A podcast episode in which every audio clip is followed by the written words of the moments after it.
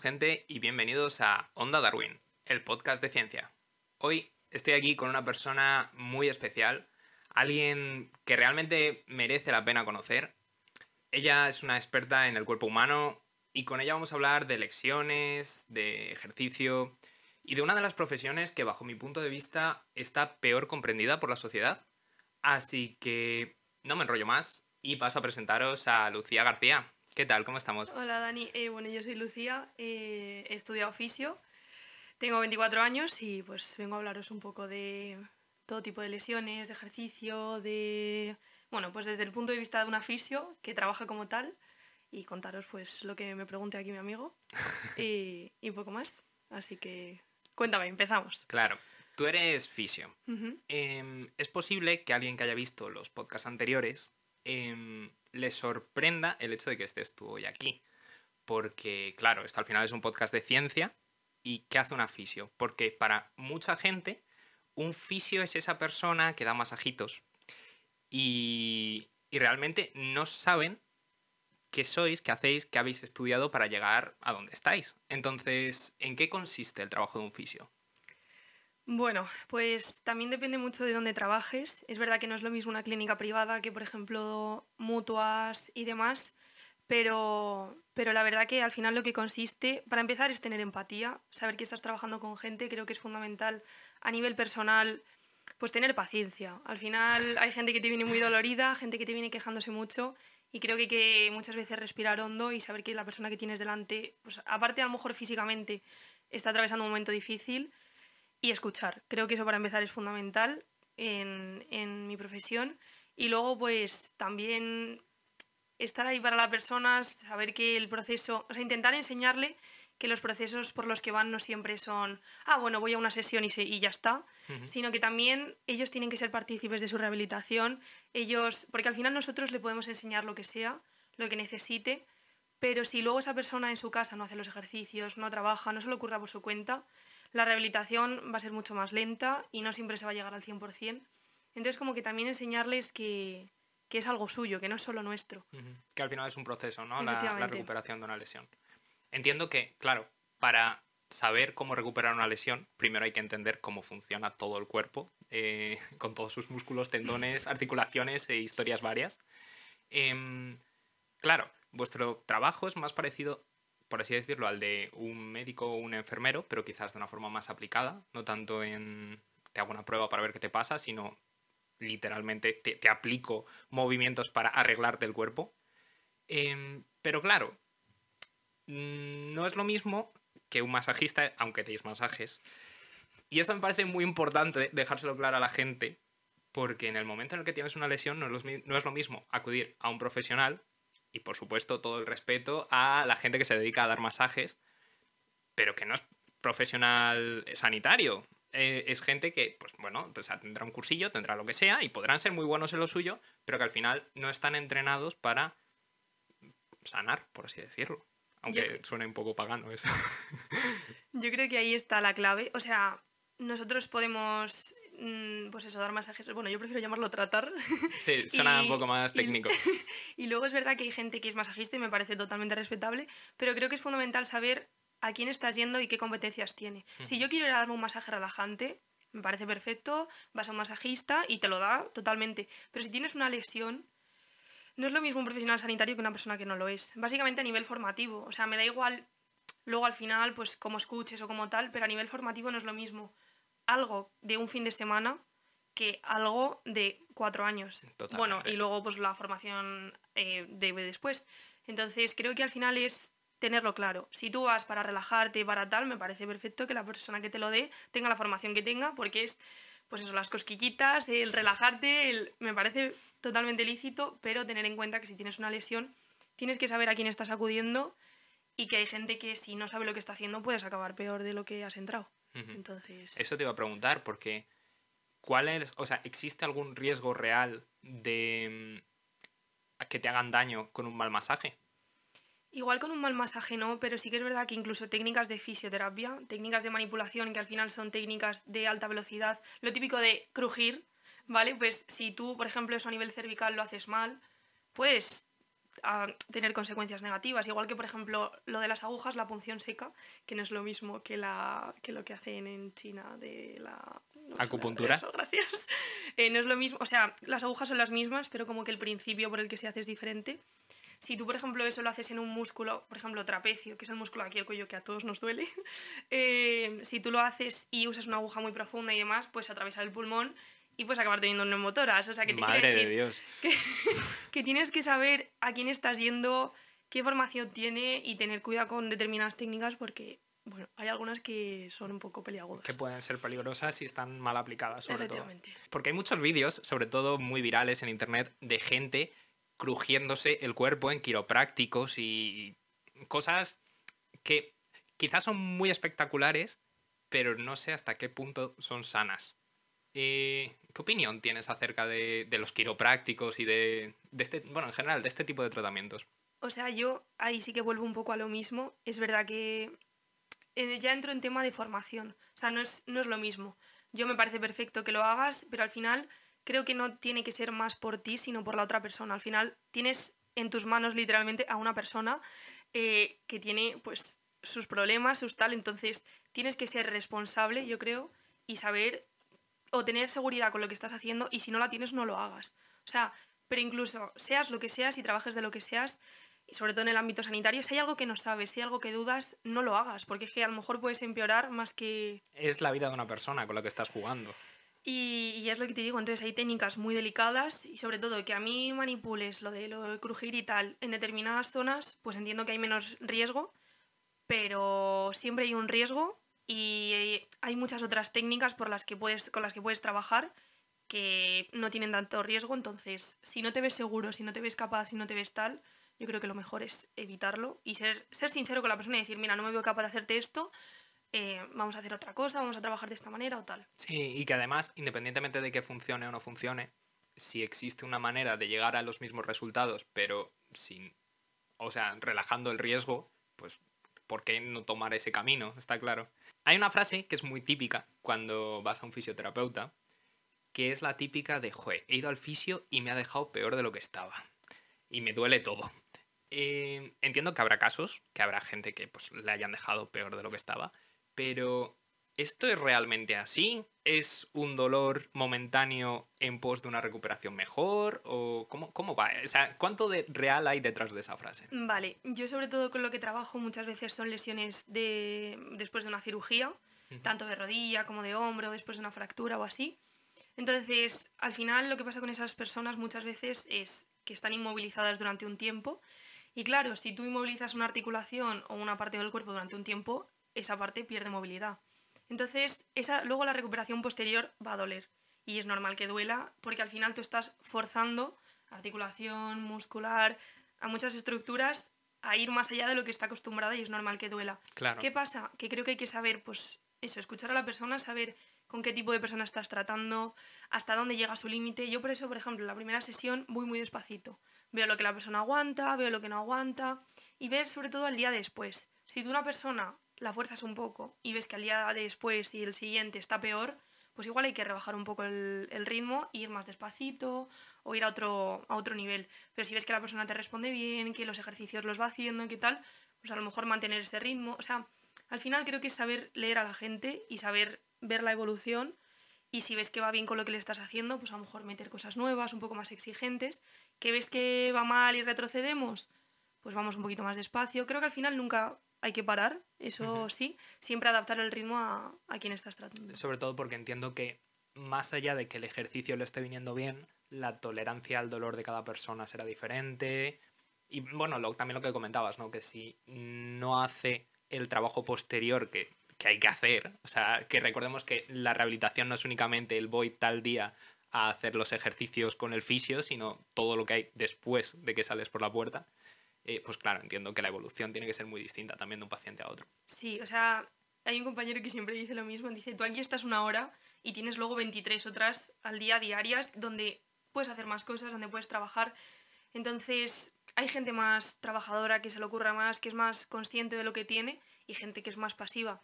También es verdad, aquí la edad influye mucho, el nivel de actividad que tengas fuera influye mucho. O sea, yo la gente con la que mejor se trabaja, por regla general, no se puede generalizar, pero la gente deportista. O sea, la gente deportista al final lo que quiere es recuperarse cuanto antes, entonces es muy fácil que te responda a nivel de que tú le mandes algo y lo haga.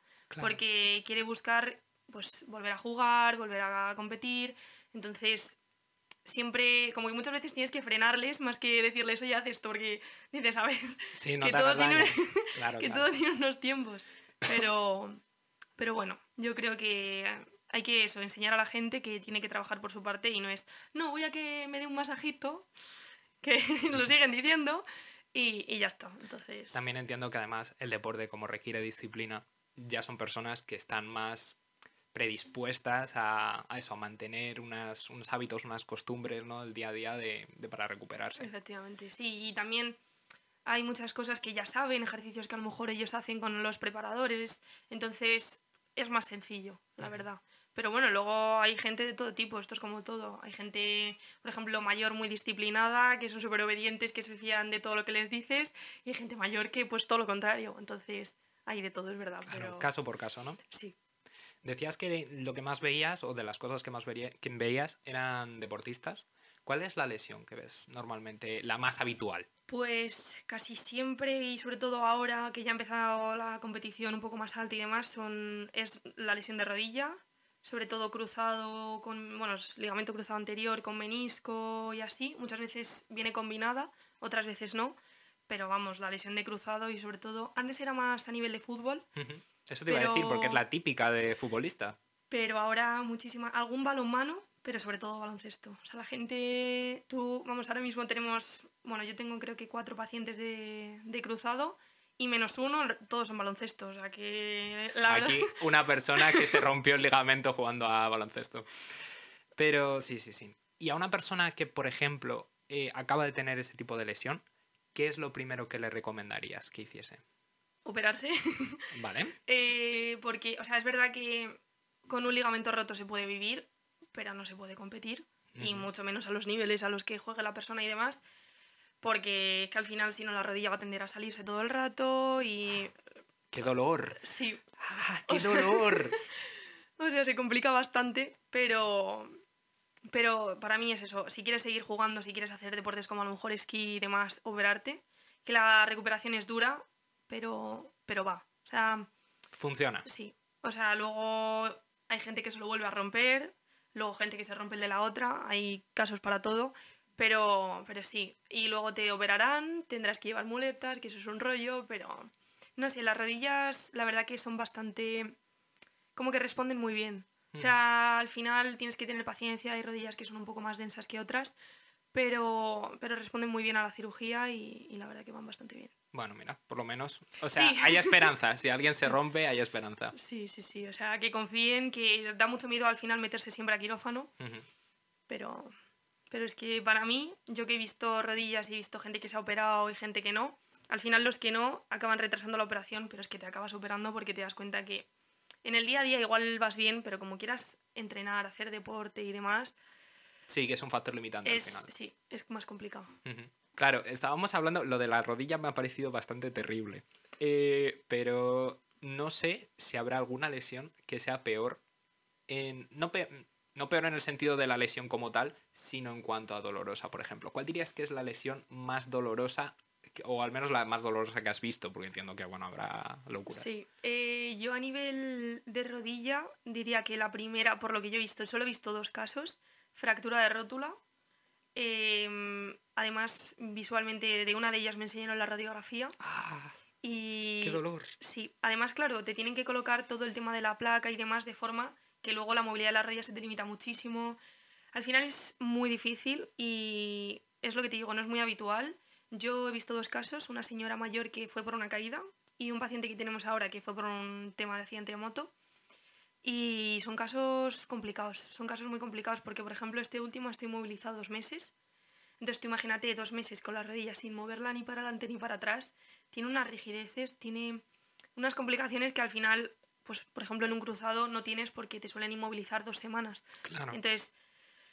¿Cuánto dura una, una recuperación normal? O sea, bueno, depende, entiendo, de la lesión. Depende mucho de la lesión. Por ejemplo, un cruzado se estima que para volver a competir 8 o 9 meses pero, pero es, es eso, es una evolución bastante favorable, pero la fractura de rótula que yo he visto, una prótesis de rodilla también duele muchísimo. Y luego muchas veces las prótesis de rodilla, aparte, tienen muchas complicaciones. Al final es una operación bastante dura y suele ser gente mayor, que a lo mejor tolera menos el dolor.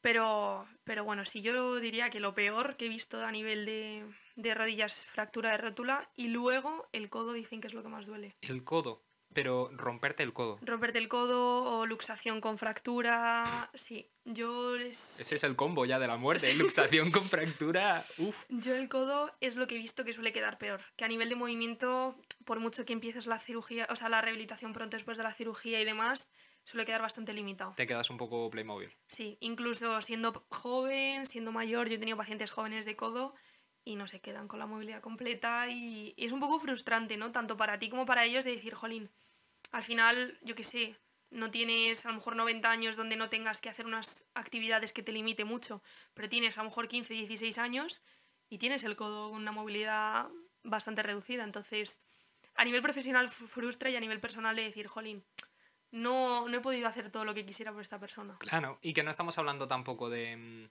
o sea, no es un bueno, no voy a poder ser estrella del tenis. Estamos hablando de que a lo mejor cada vez que levanta el brazo para, yo qué sé, coger un vaso de la alacena, eh, le cuesta o le duele o no llega.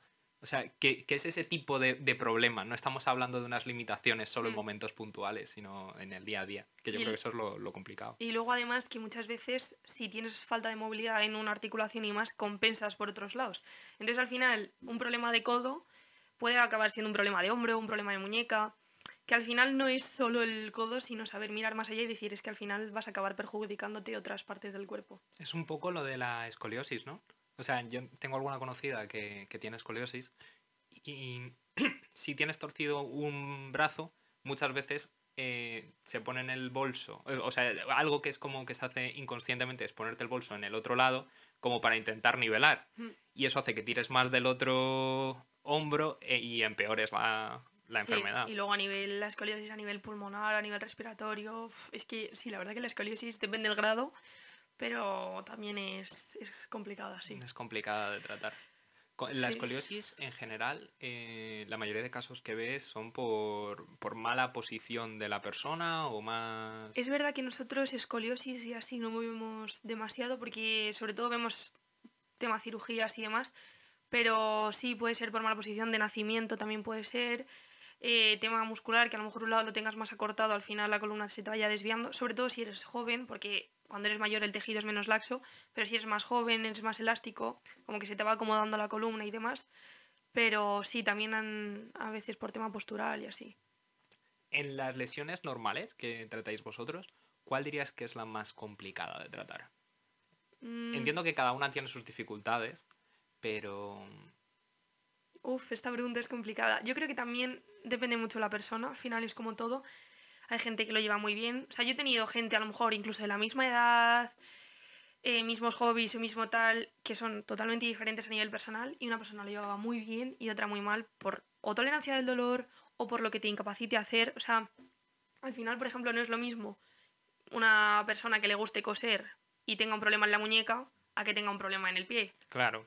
Entonces, también depende de lo que te guste. No sé, varía mucho, pero yo creo que quizá las peores son a nivel de neurológicas, porque al final una lesión de trauma, sabes que antes o después vas a mejorar, eso es un periodo, pero cuando te da un ictus, cuando te da tal, en función del grado y demás, o sea, eso es de un día para otro, no siempre te lo esperas y es como, jolín, ahora antes podía hacer yo todo, podía tal, y ahora me tienen que dar de comer o me tienen que ayudar a tal. O sea, al final te quitan tu independencia de un día para otro y es que puede mejorar, pero a lo mejor no vuelves a como estabas y creo que eso a nivel mental es como muy duro. O sea, tú dirías que quizás todas las lesiones que te limitan las capacidades de una forma permanente. Sí, sí, porque eso como que es muy duro de asumir. Tendrás tus días mejores y tus días peores, pero saber que eso ya tienes que convivir con ello, aceptar un cambio tan grande en quién eres y lo que puedes hacer, me parece bastante difícil de llevar. Claro, es un poco, joder, yo me imagino las personas que serán eh, parapléjicos, tetraplégicos, claro, adaptarte a esa nueva realidad. Me estoy acordando ahora de una película, no recuerdo el nombre. ¿Sabes? Esa que es como una romántica, que el chaval se queda mm, eh, parapléjico. Sí, sé cuál es. Eh, Me Before You, ¿no? Puede ser, sí, puede ser. Que sale el que sale en los Juegos del Hambre. Exacto, que es moderadamente dramática esa película. Sí, Pero bueno, también creo que muestra un poco esa realidad de, joder, qué complicado es adaptarse a, bueno, a esa nueva realidad que se encuentra mucha gente. Sí, porque creo que al final no es lo mismo cuando naces con ello, que, o sea, me parece duro igual, pero no conoces otra cosa. A que cuando de repente de un día para otro, ya está. Tu vida cambia en cuestión de dos segundos y olvídate. Entonces, yo creo que ahí es muy difícil de asumir. Que no es lo mismo no volar que ser un pájaro al que le han arrancado las alas. Efectivamente. Uy, qué más bonito. Me ha, quedado muy, me ha quedado muy de Instagram, ¿eh? Sí, sí, sí, total, total. Otra cosa que te quería preguntar es que em, no sé si ocurre tanto en la fisio como pasa con la nutrición, la psicología o las ciencias del deporte en general. Pero con todo el boom de las redes sociales, de repente todo el mundo quiere ser influencer. Y habrá gente que será influencer, que tendrá una formación adecuada para dar ciertos consejos, pero también habrá gente que eh, después de tres meses eh, o de haber leído por ahí o de haber hecho un cursillo de, se ponga a hacer vídeos como si fuese un profesional de lo que sea que esté hablando. ¿En la fisio es algo que ocurre mm, a menudo o no es tan típico como en otras áreas? La verdad que yo creo que no es tan típico. O sea, al final la gente muchas veces el problema es lo que lee en internet, de yo que sé, por ejemplo, pronóstico o es que he leído esto y tal, pero muchas veces yo con lo que me he cruzado de momento, hay, con, hay de todo, pero normalmente la gente se fía de lo que tú le dices, de lo que le cuentas, de lo que... O sea, como que confían un poco, creo que al final es una profesión que está en crecimiento, que antes la gente no la conocía tanto y ahora poco a poco cada vez la va conociendo más. Pero es verdad que yo creo que no es tan habitual como por ejemplo en otros, en otros ámbitos sanitarios. Yo con lo que me he cruzado de momento no. Que igual luego en un futuro las redes sociales acaban inundando todo, pues, pero... Es que la pregunta iba un poco porque yo me he encontrado con, no sé, distintas infografías, cosas así de cómo estirar, cómo hacer este... Y digo, bueno, ¿cómo estirar? O sea, me lo estás diciendo tú, infografía random de internet. Pero yo no sé si esto estoy estirando bien o, o, me voy a hacer más daño por intentar hacer este ejercicio. Eso sí que es verdad que yo creo que un poco sí, que al final si tú buscas estiramientos de un músculo vas a obtener información sí o sí, que sea buena o no es otra cosa. Claro. Pero creo que es al final como cuando tienes una lesión y a dónde vas. Creo que tienes que saber a qué sitios acudir, gente que a lo mejor pues te ponga que es fisioterapeuta, que está colegiado, que está pues que tiene una formación, que no se basa en no, es que he leído en no sé dónde, qué tal. Sí, que no sea el típico lifestyle healthy y ya, ¿no? En plan, a ver, no sé de lo que estoy hablando. Entonces, pues saber dónde buscar y saber a quién acudir al final creo que es un poco, o sea, no porque a lo mejor venga en internet o sea más barato, o sea más tal fiarte, sino saber Sí, la, fuente a la que acudes. Exactamente. Entonces. Em, estabas hablando de rehabilitación, porque, claro, a ver, al final, vuestra actividad es. Bueno, eso no lo tengo tan claro. Vuestra actividad es rehabilitar a personas que eh, han tenido algún tipo de lesión o tienen algún tipo de limitación. Bueno, primero, ¿es lo mismo un rehabilitador que un fisioterapeuta? ¿O son dos cosas diferentes? No, son dos cosas diferentes porque un rehabilitador normalmente hace referencia a un médico rehabilitador que al final ha estudiado medicina y lo que haya estudiado después, y fisio es otra cosa totalmente diferente. Eso funciona de tal forma que, por ejemplo, eh, bueno, donde yo trabajo, para que tú asistas a rehabilitación, que es donde estamos los fisios, eh, te tiene que ver un rehabilitador sí o sí, que es el que pauta un poco el tratamiento. Es verdad que donde yo trabajo, tú llegas a un consenso, tú hablas con el rehabilitador, oye, pues mira, esto he visto que le funciona, esto no, tal eso es aparte, pero como que el rehabilitador es el médico que le valora de primeras y pauta un poco el tratamiento. Es verdad que en clínicas privadas, es decir, clínicas de que tú vas por lo que sea, me duele la espalda o me duele el pie o tal, ahí sí que es el fisio quien te valora, quien te pasa los test que sean necesarios y como que prescribe él su propio tratamiento. Pero donde yo trabajo es eso, es el rehabilitador un poco el que guía, el que como el que prescribe qué le ha pasado, la enfermedad lo que tiene o la lesión que tiene y en función de eso pues ya pauta lo que Podría ser algo comparable a un psicólogo y un psiquiatra, en el sentido de que el psicólogo te dice, el psicólogo te pauta y el psiquiatra eh, te da las herramientas, en este caso, bueno, químicos, aquí sería eh, trabajo físico. Eso es, o sea, al final también yo siempre digo que el rehabilitador, que la diferencia entre ellos y nosotros es que ellos cuando tú vas, por ejemplo, para que te reúnan las sesiones o tal, ver una imagen y nosotros siempre somos los que vemos la película. Es decir, yo te veo todos los días o tres días a la semana o lo que tal, veo cómo evolucionas, veo cómo estás, veo cómo tal. Él te valora, pues, este día tiene tanta movilidad, este día tiene tanto, o este día tiene tanto dolor y tal. Que al final nosotros somos quienes estamos ahí todos los días, quien, pues eso, un trato más cercano, más humano. Bueno, esto es una opinión porque yo soy fisio, pero claro, el rehabilitador te dirá. Te dirá lo mismo, sí, sí. pero sí que es verdad que es como más momentáneo y nosotros al final, pues eres quien tienes más cercanía en el trato y... Sí, quizás también por comparar para, para que la gente se pueda situar, a lo mejor es un poco como los médicos de cabecera y un especialista. Que el especialista, hombre, pues podrá saber de lo suyo muchísimo, pero le vas a ver una vez, le vas a ver dos veces. Al médico de cabecera al final es tu médico, es el que sabes cómo se llama y es el que vas a acudir más, al que tienes una relación más cercana. Eso es. Sí, funciona un poco, un poco así. Dentro de todo lo que es la rehabilitación, entiendo que por supuesto dependerá de qué te haya pasado y de qué músculos te hayas roto o qué ligamento te hayas crujido, porque esto es un poco así. Pero, ¿qué ejercicios le dirías tú a la gente que es lo más recomendable a la hora de, realizar una rehabilitación? Mm, vale, o sea, por ejemplo, después de una cirugía, como que siempre se recomienda, bueno, para empezar, hacer ejercicio, saber qué ejercicio estás haciendo y demás es fundamental, o sea, movernos. O sea, creo que al final cada vez tenemos un estilo de vida más sedentario y eso es un problemón. O entiendo que cada persona tiene sus capacidades, pero al final, dentro de las limitaciones físicas que tengas, siempre puedes hacer algo. Y creo que hay que apostar por ese algo y nunca quedarse en lo que no puedo hacer, sino en lo que sí. Y luego, por ejemplo, nosotros después de una cirugía lo primero que vas a trabajar es movilidad.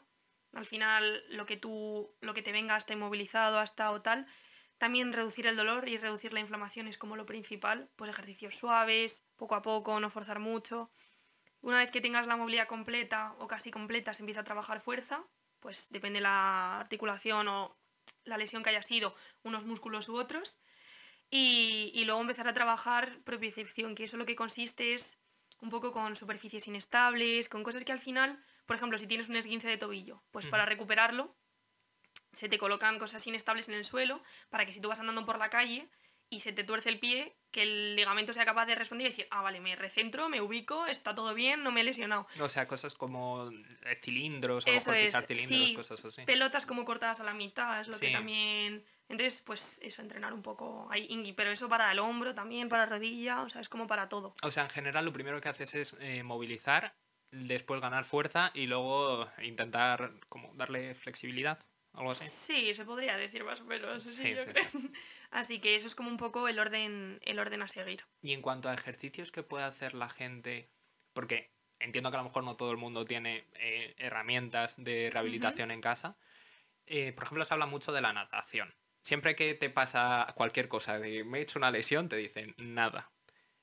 ¿Es real? O sea, ¿la natación es tan maravillosa o, no es tan fantasía? Es verdad que es, o sea, para muchas cosas viene muy bien. Por ejemplo, al final gente a lo mejor que le falte fuerza, como en el agua pesas menos, eres capaz de moverte.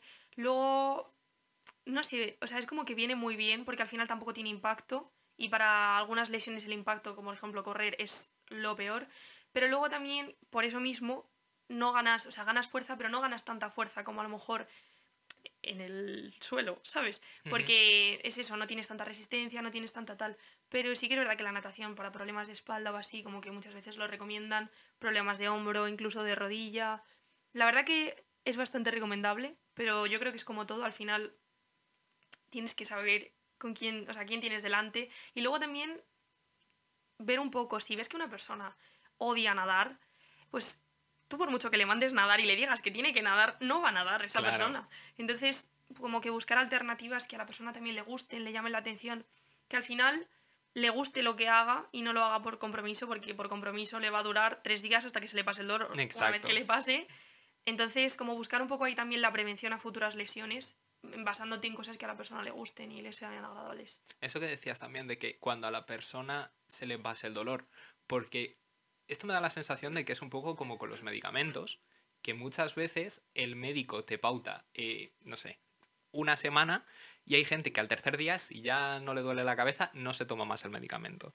Entiendo que algo muy importante dentro de una rehabilitación es cumplir con todo el tiempo de rehabilitación necesario, ¿no? Y luego, eso es, y luego aparte el post. O sea, yo por ejemplo lo veo mucho con tema Sobre todo yo creo que te diría que con tema fascitis plantar, por ejemplo, es al final pues eso, que te duele en el pie, en la parte de la planta tenemos una fascia y pues eso duele y demás. ¿Qué pasa? Que para eso ayudar, por ejemplo, se recomiendan estiramientos de gemelo y tal. Cuando la persona tiene una rehabilitación, hace los estiramientos todos los días, los hace varias veces al día, tal. ¿Qué pasa? Que cuando la persona se va, la persona se va... Uy, que me hago. la persona se va eh, súper feliz, se va bien, se va... Y no se acuerda de los estiramientos al cuarto día de haberse ido. ¿Qué pasa? Que luego al tiempo joder, pues es que me ha vuelto a doler. Digo, hombre, claro, ¿cómo no te va a volver a doler? O sea, al final hay que ser conscientes de que hay patologías a las que podemos tender más o tender menos por X, por nuestra actividad, por nuestro deporte, por lo que sea.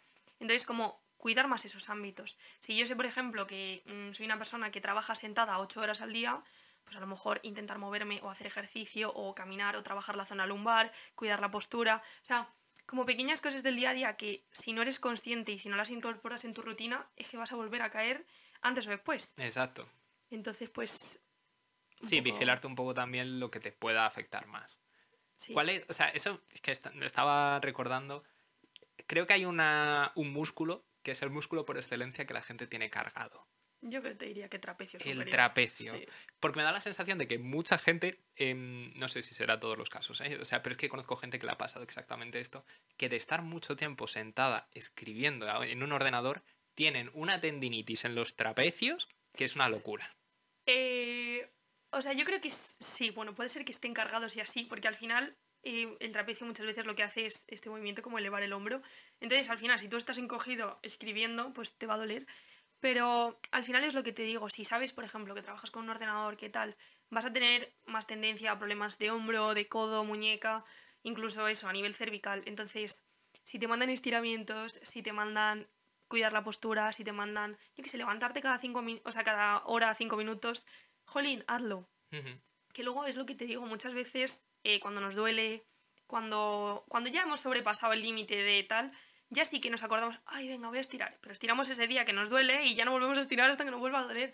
Entonces es como ser conscientes de que el día a día es importante y que, pues eso, por un día que vaya al fisio, a que me relaje la musculatura y me enseñe unos estiramientos y unos ejercicios, vale, perfecto, pero si no los hago en mi casa el resto de días, pues no me sirve de nada. Claro. Entonces, pues un poco... Y para alguien, por ejemplo, eso que pase muchas horas sentado en un... delante de una pantalla.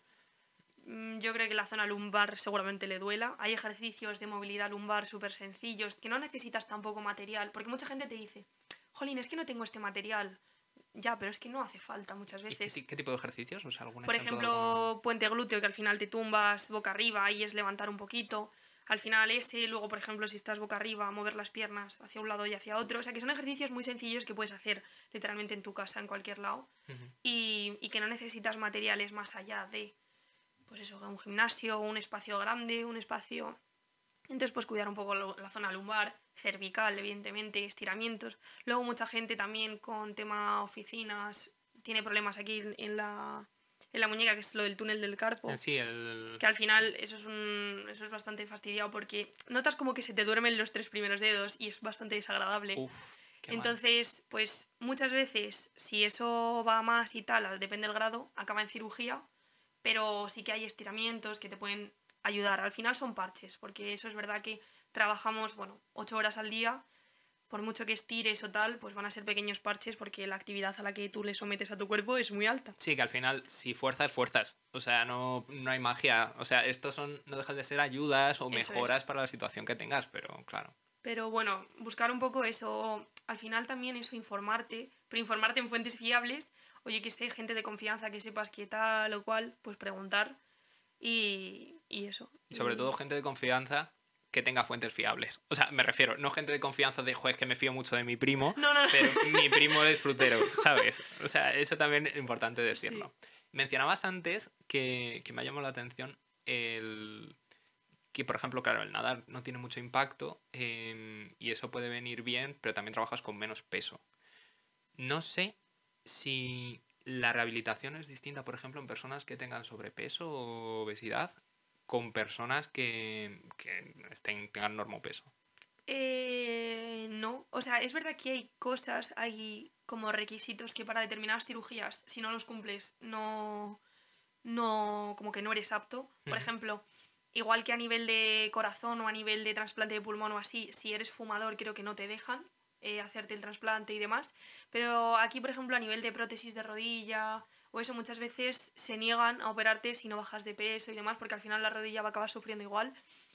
Pero a nivel de rehabilitación nosotros no... O sea, los ejercicios al final son los mismos. Eso es, sí que es verdad que al final lo que gradúas es a lo mejor el peso o si esa persona no está acostumbrada a hacer determinado ejercicio, pues lo adaptas. Pero los ejercicios en sí como que son... O sea, que es más adaptar los ejercicios o la intensidad que realmente hacer ejercicios distintos. Sí, porque al final los ejercicios, o sea, como que cada lesión tiene sus pautas, al final es trabajar la movilidad de esto, luego fortalecer esto, esto y esto, y luego ir subiendo de, de intensidad, graduarla en función de cómo vaya respondiendo la persona y, listo. Hay un, unos ejercicios que tienen cierta fama de venir bien para cuando te has hecho alguna lesión o para recuperarte. Y yo no sé cuánto hay de mito detrás de todo esto. Eh, para la recuperación después de una lesión, los ejercicios posturales, tipo yoga, tipo tai chi, ¿todo esto sirve para algo realmente? Yo la verdad, o sea, nosotros por ejemplo también trabajamos a nivel de pilates, eh, hay gente que imparte clases de pilates y tal que son fisios. Yo el yoga no tengo referencias, pero por ejemplo el tai chi sí que cuando estuve haciendo prácticas en un centro de Parkinson, lo recomendaba muchísimo para la gente con Parkinson porque venía muy bien y demás. Y creo que para la gente mayor también está recomendado. Nosotros realmente al final no, yo no pauto que esa persona vaya a Tai Chi, pero es lo que te digo, si al final esa persona, yo creo que el Tai Chi requerirá, o sea, requerirá X cosas a nivel de fuerza, a nivel de movilidad y demás. Si a esa persona le gusta ir a Tai Chi y el Tai Chi se ha visto que para la patología que tenga viene bien, pues para adelante. O sea, muchas veces creo que hay que fiarse de la experiencia clínica aparte de la científica. O sea, que haya un estudio que demuestre que este ejercicio funciona o no funciona, me parece perfecto, pero creo que también hay que ver si a ese paciente le funciona o no le funciona. Sí, exacto, que el papel podrá decir lo que sea, pero si a una persona no le viene bien un ejercicio, por incluso por cuestiones ya fisiológicas, de que pues, somos diferentes, entonces puede ser que a lo mejor por flexibilidad, por... Por lo que sea. Por lo que sea, a una persona pues no le venga bien un ejercicio. O sea, por ejemplo, yo lo veo mucho con el tema de punción seca al final son agujas. ¿Qué es la punción seca? Que habrá mucha gente que no tendrá ni idea. Vale, voy. Eh, la punción seca lo que consiste es, em, sobre todo está encaminada para tema muscular, para relajar musculatura, porque hay musculatura que tiene lo que se llama mal contractura, pero en este caso se llaman puntos gatillo, porque lo que hacen es que si tú aprietas en ese punto, dispara, entre comillas, el dolor hacia otra zona. Por ejemplo, en este músculo de aquí, que es el esternocleido, si tú aprietas un determinado punto y tenemos ese punto gatillo, puede disparar el dolor a nivel de cabeza y demás. O sea, como referir el dolor en otra zona. ¿Pero porque tocas algún nervio o algo así? No, no, no, es por musculatura propia. O sea, es a nivel muscular, sí, sí, es... O, sea, tocas un músculo en un punto y el... Y si tienes ese punto gatillo, te dispara el dolor a otra zona. Es increíble. Y es un punto como que te duele sí, te duele, te duele, pero el dolor muchas veces no lo notas en el músculo que te estoy evaluando, sino que lo notas, pues eso, en la cabeza y hay muchos dolores que se explican así. Y la, eh, la punción seca lo que busca es ese punto gatillo, le pinchas y incluso con ecografía se ha visto que ese punto como que se deshace, como que el músculo pasa de estar tenso a no estar tenso y gracias a la, aguja. O sea, le clavas una aguja en ese punto. Eso es, como que buscas el punto gatillo moviendo la aguja hasta que lo encuentras, ves que el músculo da pequeñas descargas y una vez que se dice que tiene que haber como entre como mucho cinco respuestas de esas seguidas, que la persona te aguanta más, perfecto, y, luego retiras la aguja, sueles poner el dedo por si sangra un poquito para evitar que sangre y, y, ya está. Luego se recomienda estirar después de eso para que la musculatura no esté tan dolorida y luego muchas veces al día siguiente se pueden tener como agujetas o así, pero vamos, que es, es completamente normal. Y, y, eso, por ejemplo, una persona que tenga miedo a las agujas, pues la punción seca tiene muchísimos beneficios, pero no le voy a decir, no te jodes si te aguantas, ¿sabes? Y te voy a clavar una aguja. Claro, claro. Como que al final es eso, basarte un poco también en la clínica y no solo en que sí, que la punción seca viene fenomenal, sí, pero bueno, también... Claro, pero igual para esa persona pues no igual, es la solución. Claro. Entonces, pues un poco. Claro. Eh, estamos hablando mucho de agujas. Vamos a sacar uno de los temas que yo creo que es bastante controvertido dentro de toda esta gente que se dedica, pues bueno, en general, a tratamientos físicos. Eh, la acupuntura. ¿Sirve para algo? Vale, la diferencia, o sea, por ejemplo, las agujas son las mismas, o sea, hay diferentes... Las mismas que con la punción Eso seca. es, sí, son las, son las mismas, hay diferentes tamaños en función del músculo que vayas a pinchar o de dónde quieras llegar. Y, mm, y eso, pero el grosor y demás son agujas muy, muy finitas, pero lo que se diferencian es como la base. O sea, al final lo que buscas con la punción seca es buscar ese punto gatillo y destensar la musculatura y, por ejemplo, lo que buscas con eh, la acupuntura está basado en medicina china, de estimular determinados puntos y demás. O sea, al final es, no es tanto científico, pero es más... Espiritual, quizás. Yo creo que sí. Pero tampoco sé mucho más de acupuntura, pero al final es lo de siempre. Si al final a una persona le viene bien algo, Claro. A mí lo que siempre me parece importante es que las que cada uno haga lo que quiera, pero que las decisiones que haga sean informadas. Porque, o sea, a ti te puede venir muy bien la acupuntura. Yo conozco gente que le han hecho acupuntura y le ha venido bien. ¿En qué medida eso es por la acupuntura y en qué medida es por cualquier otra actividad que haya hecho, por efecto placebo, por lo que sea? Yo es lo que no tengo claro. Pero, pero claro, es, es importante tener claro las, la evidencia científica que haya detrás de... O sea, si se sabe que los puntos gatillo y la punción seca vienen bien, perfecto.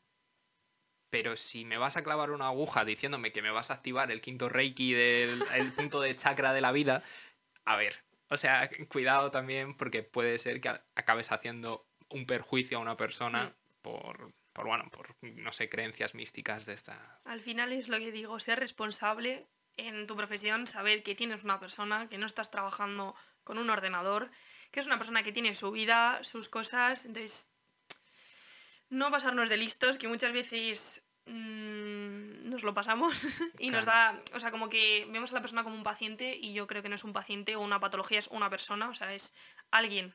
Mm, Entonces, Exacto, sí, que es una persona, no es un número. efectivamente. Sí, sí, sí. Eh, hablando ahora un poco de la sanidad, antes hemos hablado de la sanidad pública, de la sanidad privada.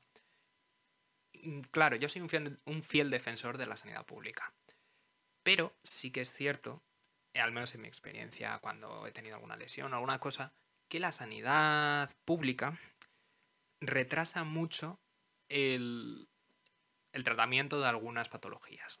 Me, me refiero quizás, por ejemplo, es una lesión. Sí, quizás te, te miran la lesión, pero si pasan un mes y medio hasta que te realizan las pruebas, te dan los resultados y te pautan rehabilitación del tipo que sea, entiendo que, claro, mantener una lesión sin rehabilitarla de ninguna manera durante mm, dos meses es problemático. Tú como una profesional que ha estado dentro, bueno, ahora mismo estás en el área privado, pero ¿cómo ves esto? Yo es verdad que, bueno, ahora, o sea, en mi centro también hay, se atienden otras cosas, tipo hay medicina interna, hay creo que dermatología también, digestivo y así.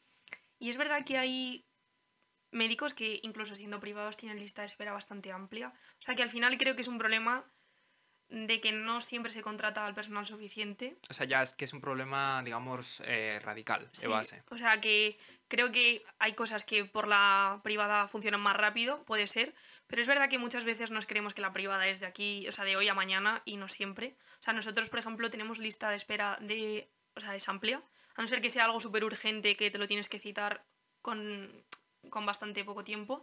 Hay cosas de lista de espera que tienen, pues, a lo mejor un mes o cosas así.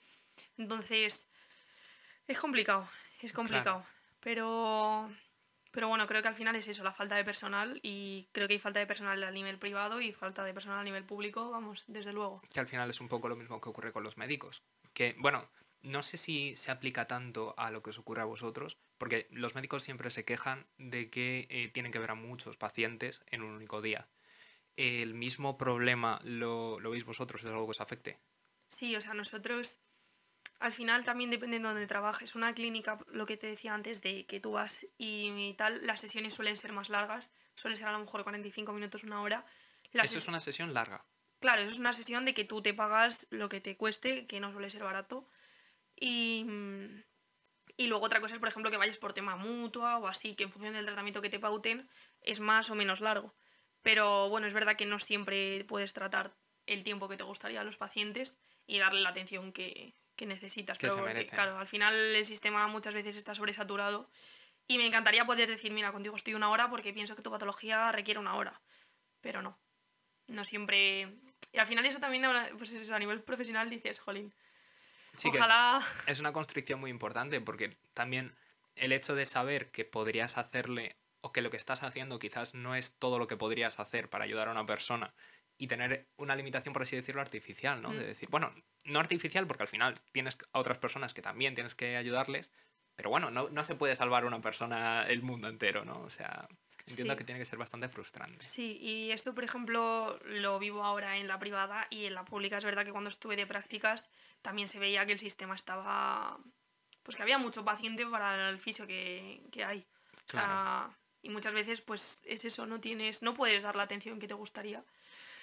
Pero bueno, también es verdad que creo que hay que ser conscientes y tampoco frustrarse en exceso y no intentar acaparar cosas que, a las que no llegamos. O sea, que hay cosas que intentas cambiar y me parece perfecto, pero tampoco darte golpes contra una pared y encima ir mal tú, porque al final es que no depende de ti muchas cosas. Claro. Que quieras cambiarlas, sí, sí, soy la primera que quiere cambiar muchas cosas, pero hay cosas que te das cuenta con la vida que, que no siempre dependen de ti. Claro, yo me... No, esto no sé si lo he contado alguna vez, pero jugando a baloncesto me rompí el cruzado eh, posterior. Y si es verdad, o sea, no fue una rotura parcial, entonces no me lo operaron. Me hicieron las pruebas por la privada, pero luego eh, no tuve ningún tipo de rehabilitación. Y no porque no quisiese hacerla, sino porque nadie me la pautó.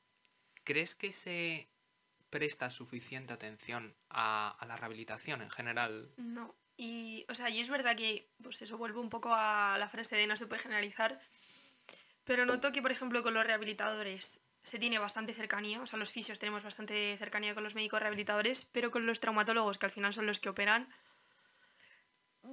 es un poco más delicada la relación. Muchas veces, o sea, es como todo, hay traumatólogos que te valoran tu trabajo y traumatólogos que piensan que seas fisio no vale para nada. Entonces, si al final eres tú quien tiene que explicarle a una persona que después de una cirugía, o aunque no te hayan operado, tienes que hacer ciertos ejercicios, ciertos tal, y no se lo explicas, la persona, si tiene suerte, lo sabe, pero hay gente que no tiene suerte. Nosotros nos pasó un caso de una chica que la habían operado de cruzado y no sabía que tenía que hacer rehabilitación. Total, que a los dos meses vino y dijo, oye, a mí me han operado hace dos meses, ¿tengo que hacer algo? Eh, sí, claro. deberías haber empezado hace un mes. Entonces, creo que muchas veces se nos olvida o creemos que la gente sabe lo que nosotros sabemos y no te digo explicárselo eh, en detalle. Claro, pero sí decirle, mira, pues tienes que hacer esto. O sea, al final darle facilidades a la persona y decirle, ¿tienes alguna duda? ¿Tienes alguna pregunta? O sea, a mí me gusta mucho cuando empieza un paciente explicarle las cosas. Porque luego cuando tú vas de paciente... Te gusta que te lo expliquen. Y por los nervios que tienes a lo mejor o por tal, se te olvidan las preguntas o no, no sé, al final como que creo que es un poco ese el síndrome de la bata blanca, que tú ves a un médico y te echaba atrás y creo que no debería ser así. O sea, la profesión médica me parece como otra cualquiera y creo que se les tiene que dar respeto, pero como a cualquier persona. Por supuesto. Entonces, como que al final muchas veces los médicos, o incluso a lo mejor nosotros, creemos que la gente sabe las cosas que nosotros sabemos y se nos olvida que hay que explicar y decir, mira, este ejercicio sirve para esto. Este otro que te voy a enseñar o esto que estamos trabajando sirve para esto. Y darle un motivo, porque muchas, o sea, esa es una de las clásicas también que se aplica yo creo mucho también en la educación. El te cuento algo pero no te explico el por qué. Y si la gente no sabe por qué tiene que hacer algo, no lo va a hacer porque... ¿Para qué? O sea, si, si, no hay una razón, es como muy arbitrario. Ese es el, yo creo que ahí es donde pierdes a mucha gente. La típica frase de porque yo lo digo, no. Explícame por qué, ¿sabes? me da igual que seas una persona mayor que yo, eh, que tengas una posición en ese momento superior a la mía. Me da igual, dime por qué. O sea, y luego la gente se queda mucho más tranquila y te lo agradecen. O sea, dicen, jolín, es que me explicaste esto, yo no sabía por qué iba a tener esto. O o yo qué sé, con el tema de, porque nosotros también ponemos máquinas, la gente, jolín, hay máquinas que a lo mejor como que imponen un poco visualmente porque te tienes que meter en un tubo, o yo qué sé. ¿Te refieres con lo de que pones máquinas que, que les decís que tienen que hacer ciertos ejercicios en alguna máquina? Eh, no, son máquinas tipo pues máquinas de calor o de ondas o tal. Entonces como que al final la gente no sabe lo que le estás poniendo o lo busca en internet, lo cual es peor. Claro, porque... Entonces como que muchas veces esa tranquilidad que tú les das o esa explicación y es información, te quedas más tranquilo, o sea, entonces creo que pues es eso, saber que estamos con personas, saber que es importante ayudar en lo que se pueda y que te vean como alguien alcanzable, que no te vean como yo estoy encima de ti porque es que no es así. Exacto, no es yo soy el médico y tú eres el paciente, es yo soy la persona que te está aconsejando porque sé, sé de lo que hablo. Porque te quiero ayudar. Exacto. Y que tú quieras hacerlo no, ya es tu problema, pero yo te he explicado por qué te mando esto, por qué vemos esto, por qué hacemos lo otro.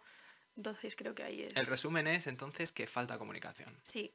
Falta comunicación eh, profesional-paciente y profesional-profesional, ¿no?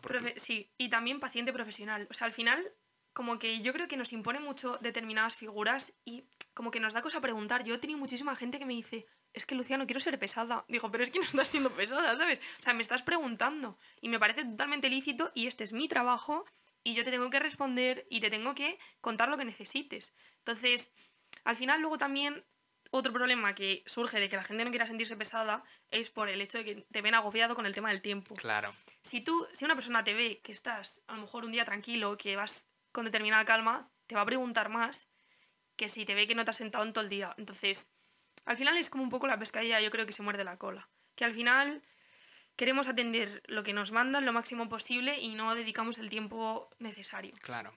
Pero, pero es eso, creo que también tenemos que pues, dedicarle el tiempo a cada persona y aunque vayamos un poco más agobiados, pero explicar las cosas. Y Comunicación, perdón. Me parece que es un poco el tabú social este que hay quizás con... Sí, con algunos temas, me parece que la salud es uno de los clásicos que, que joder, dices, bueno, a estas alturas de la vida yo creo que la gente ya debería haberse dado cuenta que los médicos simplemente son profesionales que saben de un tema. Pero hay mucha gente que no pregunta porque a ver qué me van a decir.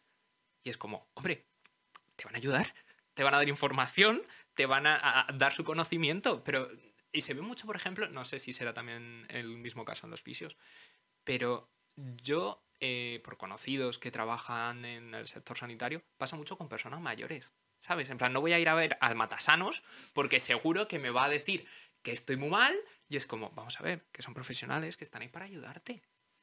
Sí, pero es lo que te digo, también lo de que decía antes de que si no te ven alcanzable o te ven alcanzable, si tú marcas mucha distancia con una persona a nivel, pues a lo mejor ser más cortante, ser más tal, ser más cual, la persona, hay gente que te va a preguntar sí o sí porque le importa nada que tú no seas alcanzable, pero hay gente que a lo mejor se va a sentir como más pequeñita y va a decir, jolín, pues es que me da puro preguntar. Claro. Y no te pregunta. Y es como, jolín, es que creo que también tienes que tú poner de tu parte para que la gente, o sea, como ir con los brazos abiertos. Al final, si tú ves que la persona que te tiene que cuidar no te recibe bien, no vas a querer ir, como que se te va a generar un sentimiento de rechazo, ¿sabes? Pero si ves que te escucha, que, te, que le da importancia a lo que tú le cuentas. O sea, yo cuánta gente te viene y dice, no, es que le dije esto y me dijo, ah, bueno, eso no pasa nada. Que vale, que entiendo que haya cosas que le quites importancia, pero es un problema para esa persona, entonces escúchalo. Como que se nos olvida que es eso, que tenemos gente delante y que tenemos que ser humanos. Que esa gente tiene mucho y, y, es eso, y son personas con sus cosas. Que tú también y puedes tener días mejores y peores y es como todo. Por supuesto. Pero, jolín, no cuesta nada ser amable, ¿sabes? No cuesta nada tener cierta empatía, no cuesta nada escuchar. Y es que muchas veces necesitan eso, que les escuches. Darles un trato humano, o sea, que tampoco estamos pidiendo tanto. Que sí, que tú tienes que tener tus competencias sanitarias y demás, desde luego, pero también esa cercanía personal, ese... No sé, yo para mí es muy, gratificante que una persona acabe rehabilitación y diga, jo, pues es que me alegro porque estoy mejor, pero me da pena irme porque estaba a gusto. Jo, es que eso para mí es que es un regalo, o sea, gracias. Sí, sí, total, es como de bien lo he tenido que hacer para que estando con dolor y mal y con un problema, quieras volver. O sea, no, tiene que ser... Y luego también mucho depende con la gente con la que trabajes. Yo tengo una suerte increíble. O sea, la gente con la que trabajo te facilita el trabajo en equipo y aparte es gente con la que estás a gusto.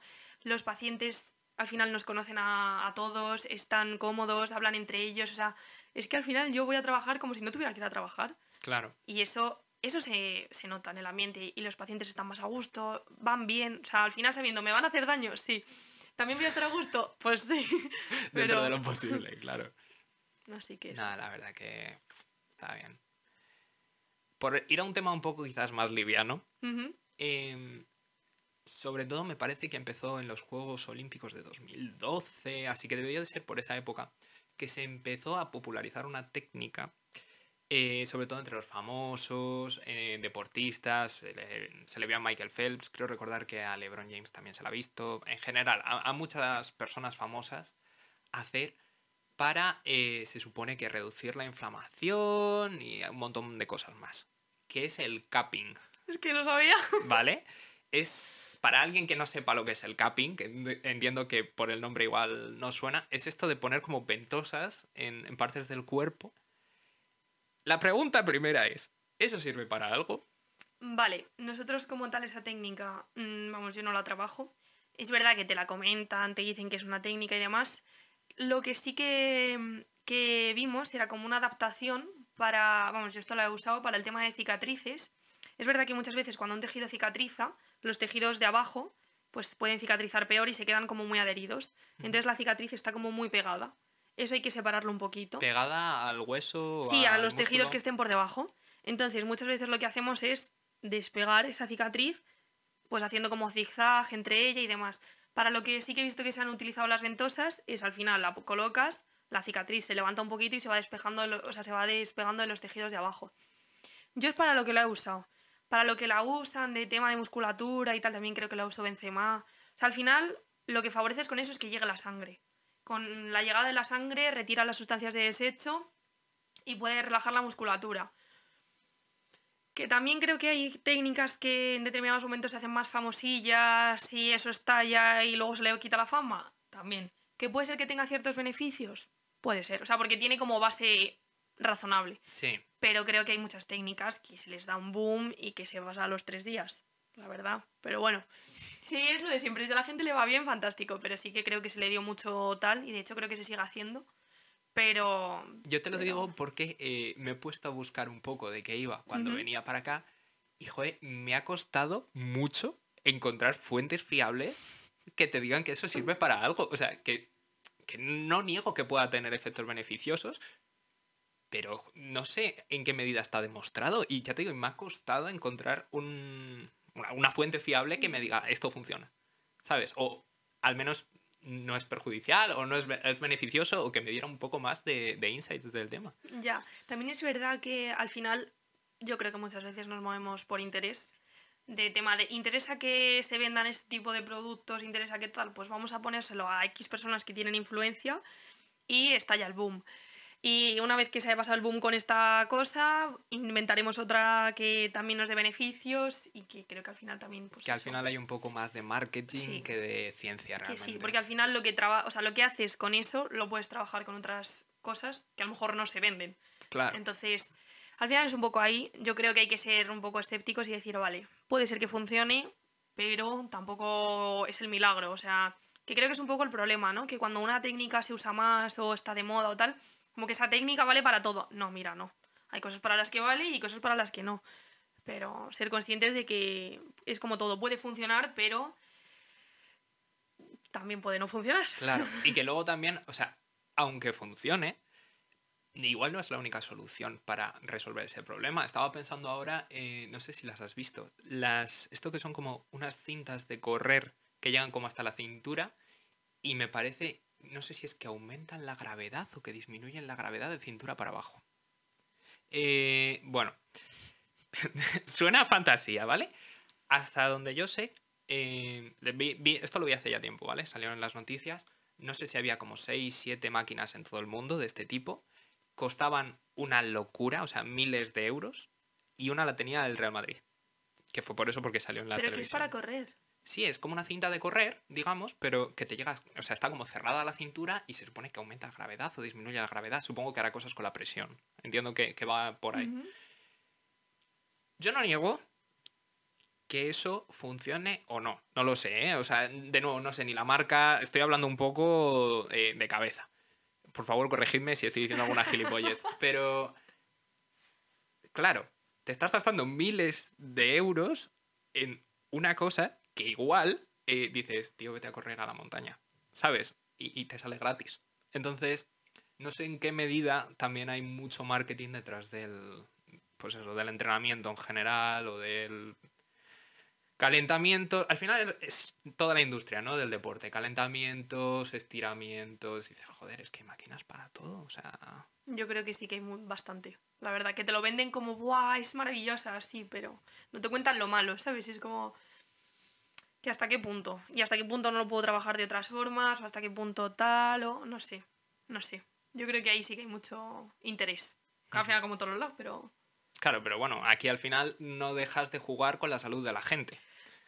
Que volvemos, o sea, entiendo que si estás vendiendo, yo qué sé, chocolatinas o estás vendiendo camisetas, pues bueno, vale, te podrá gustar más o menos, pero el impacto no es que le hundo la vida a una persona. Aquí, claro, estamos hablando de, otro tipo de, resultados, ¿no? Mm. Vamos con otro tema que em, quizás a algunos os suene de un capítulo de House, ¿vale? House es un poco antiguo, es una serie de médicos para los más jóvenes, pero... Em, que ya no estamos incluidos ahí. gracias por recordármelo, pero em, tú cuando estabas terminando tu, carrera, hiciste un trabajo acerca de una cosa que se llama eh, los miembros fantasma, que aunque suene muy a, no sé, flipada, em, es algo que existe. ¿Qué es, para alguien que no lo sepa, un miembro fantasma? Mm, vale, eh, bueno, está como la sensación de miembro fantasma y dolor de miembro fantasma, que lo que pasa es cuando a una persona, eh, bueno, a veces es, o sea, casi todo el mundo es cuando le amputan, pero puede haber otros casos, pero vamos, cuando a una persona le amputan, por ejemplo, la pierna derecha, pues eh, el dolor de miembro fantasma consiste en que esa persona tiene dolor en la, en la pierna que le han amputado, o sea, es como sensación perdón, sensación de quemazón, sensación de pinchazos en esa pierna, puede ser a nivel de pues, rodilla, a nivel de pie, a diferentes alturas. Y, y es, o sea, realmente el problema es que es bastante frecuente. Eh, si mal no recuerdo, creo que la prevalencia estaba entre un 60 y un 80, o sea, lo cual es un nivel bastante alto. Entre el 60 y el 80% de la gente a la que la imputan algún, alguna extremidad eh, siente que sigue teniendo el... Sí, porque la sensación es como que la tienes pero no te duele. Pero luego el dolor de miembro fantasma es, eso, es esa sensación de quemazón, pinchazos.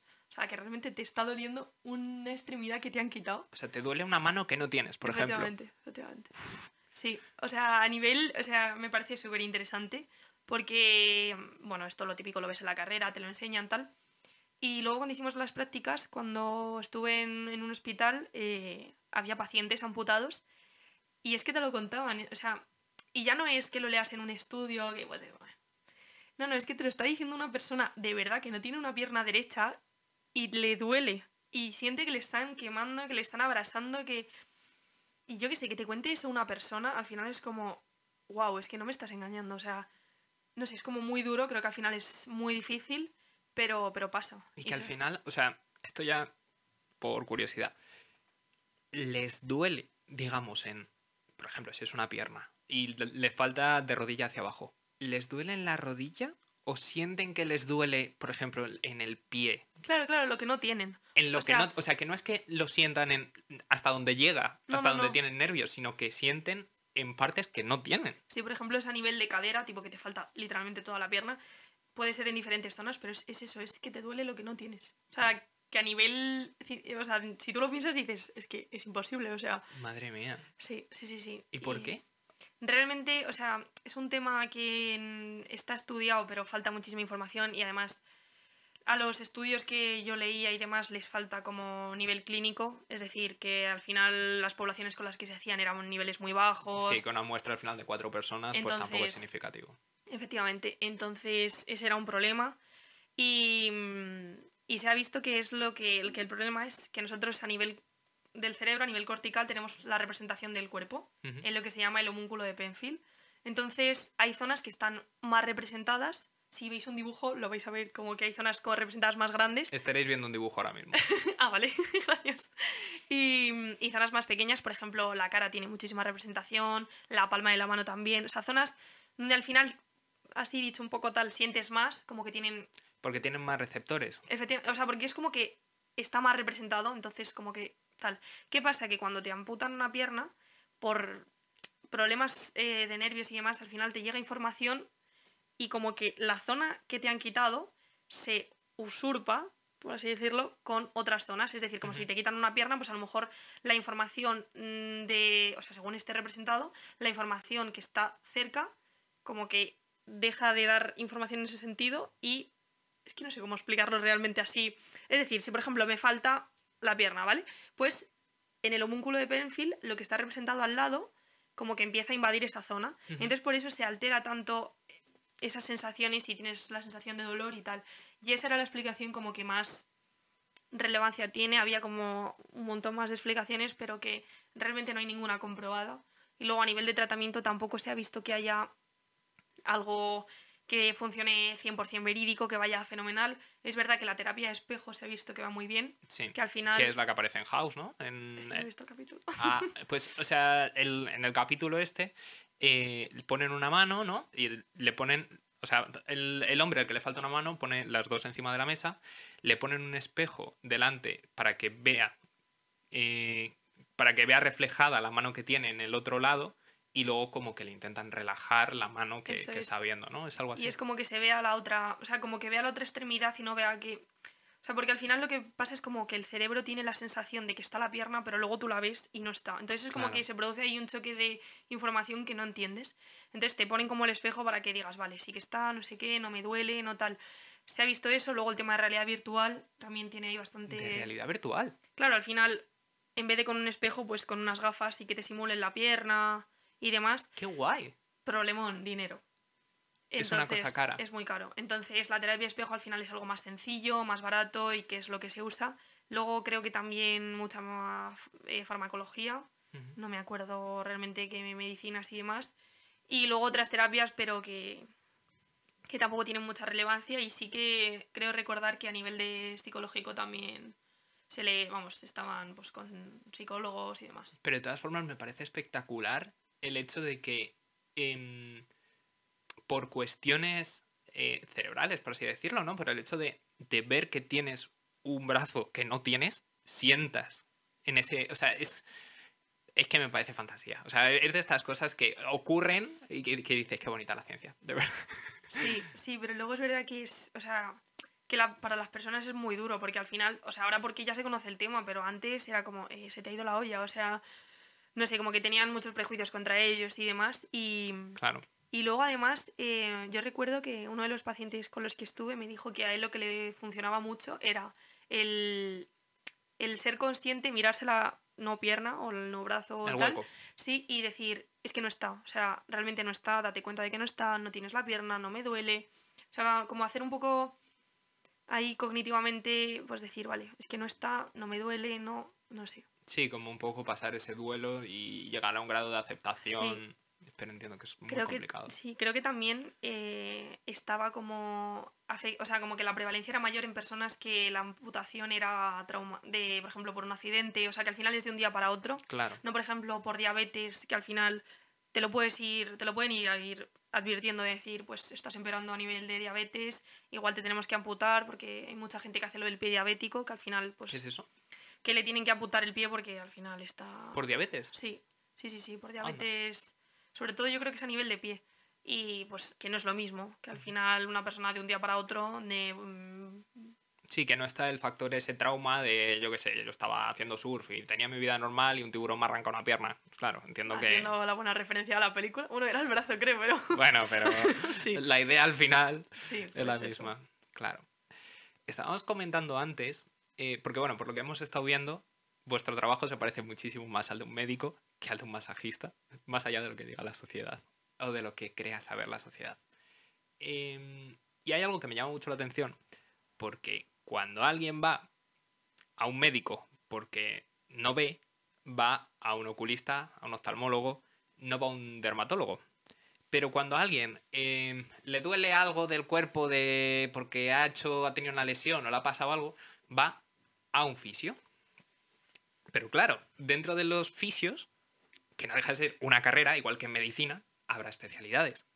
¿Qué especialidades hay dentro del, mundo de la fisio? Vale, hay, o sea, hay muchísimas especialidades, pero realmente no es como medicina, es decir, o como por ejemplo creo que en psicología también pasa que tú acabas y tienes el PIR o el MIR, no, aquí no tienes nada. O sea, realmente la formación que tú tengas posterior no es oficial, tienes que ver que luego te puntúe para la bolsa y entrar en la parte pública y demás. O sea, como que no te lo dan tan fácil, no hay especialidades como generales, hay como los cursos que tú quieras hacer o máster que quieras hacer. Especialidades un poco, pues tienes deportiva, que es como la clásica que todo el mundo conoce y donde mucha gente quiere, quiere especializarse, eh, respiratoria, que yo creo que es súper desconocida. ¿Respiratoria? O sea, pero ¿por qué tendrías que ir a un fisio? Por ejemplo, pues yo que sé, que tengas afectación después del COVID, por ejemplo, gente que tiene POC, incluso peques que tienen muchos mocos de bronquiolitis y tal y se les quedan, pues ayudar a sacarlos y demás. ¿Y eso lo hace un fisio? Sí. O sea, tienes participación de, por ejemplo, enfermería a lo mejor para hacer aspiraciones y así, pero sí.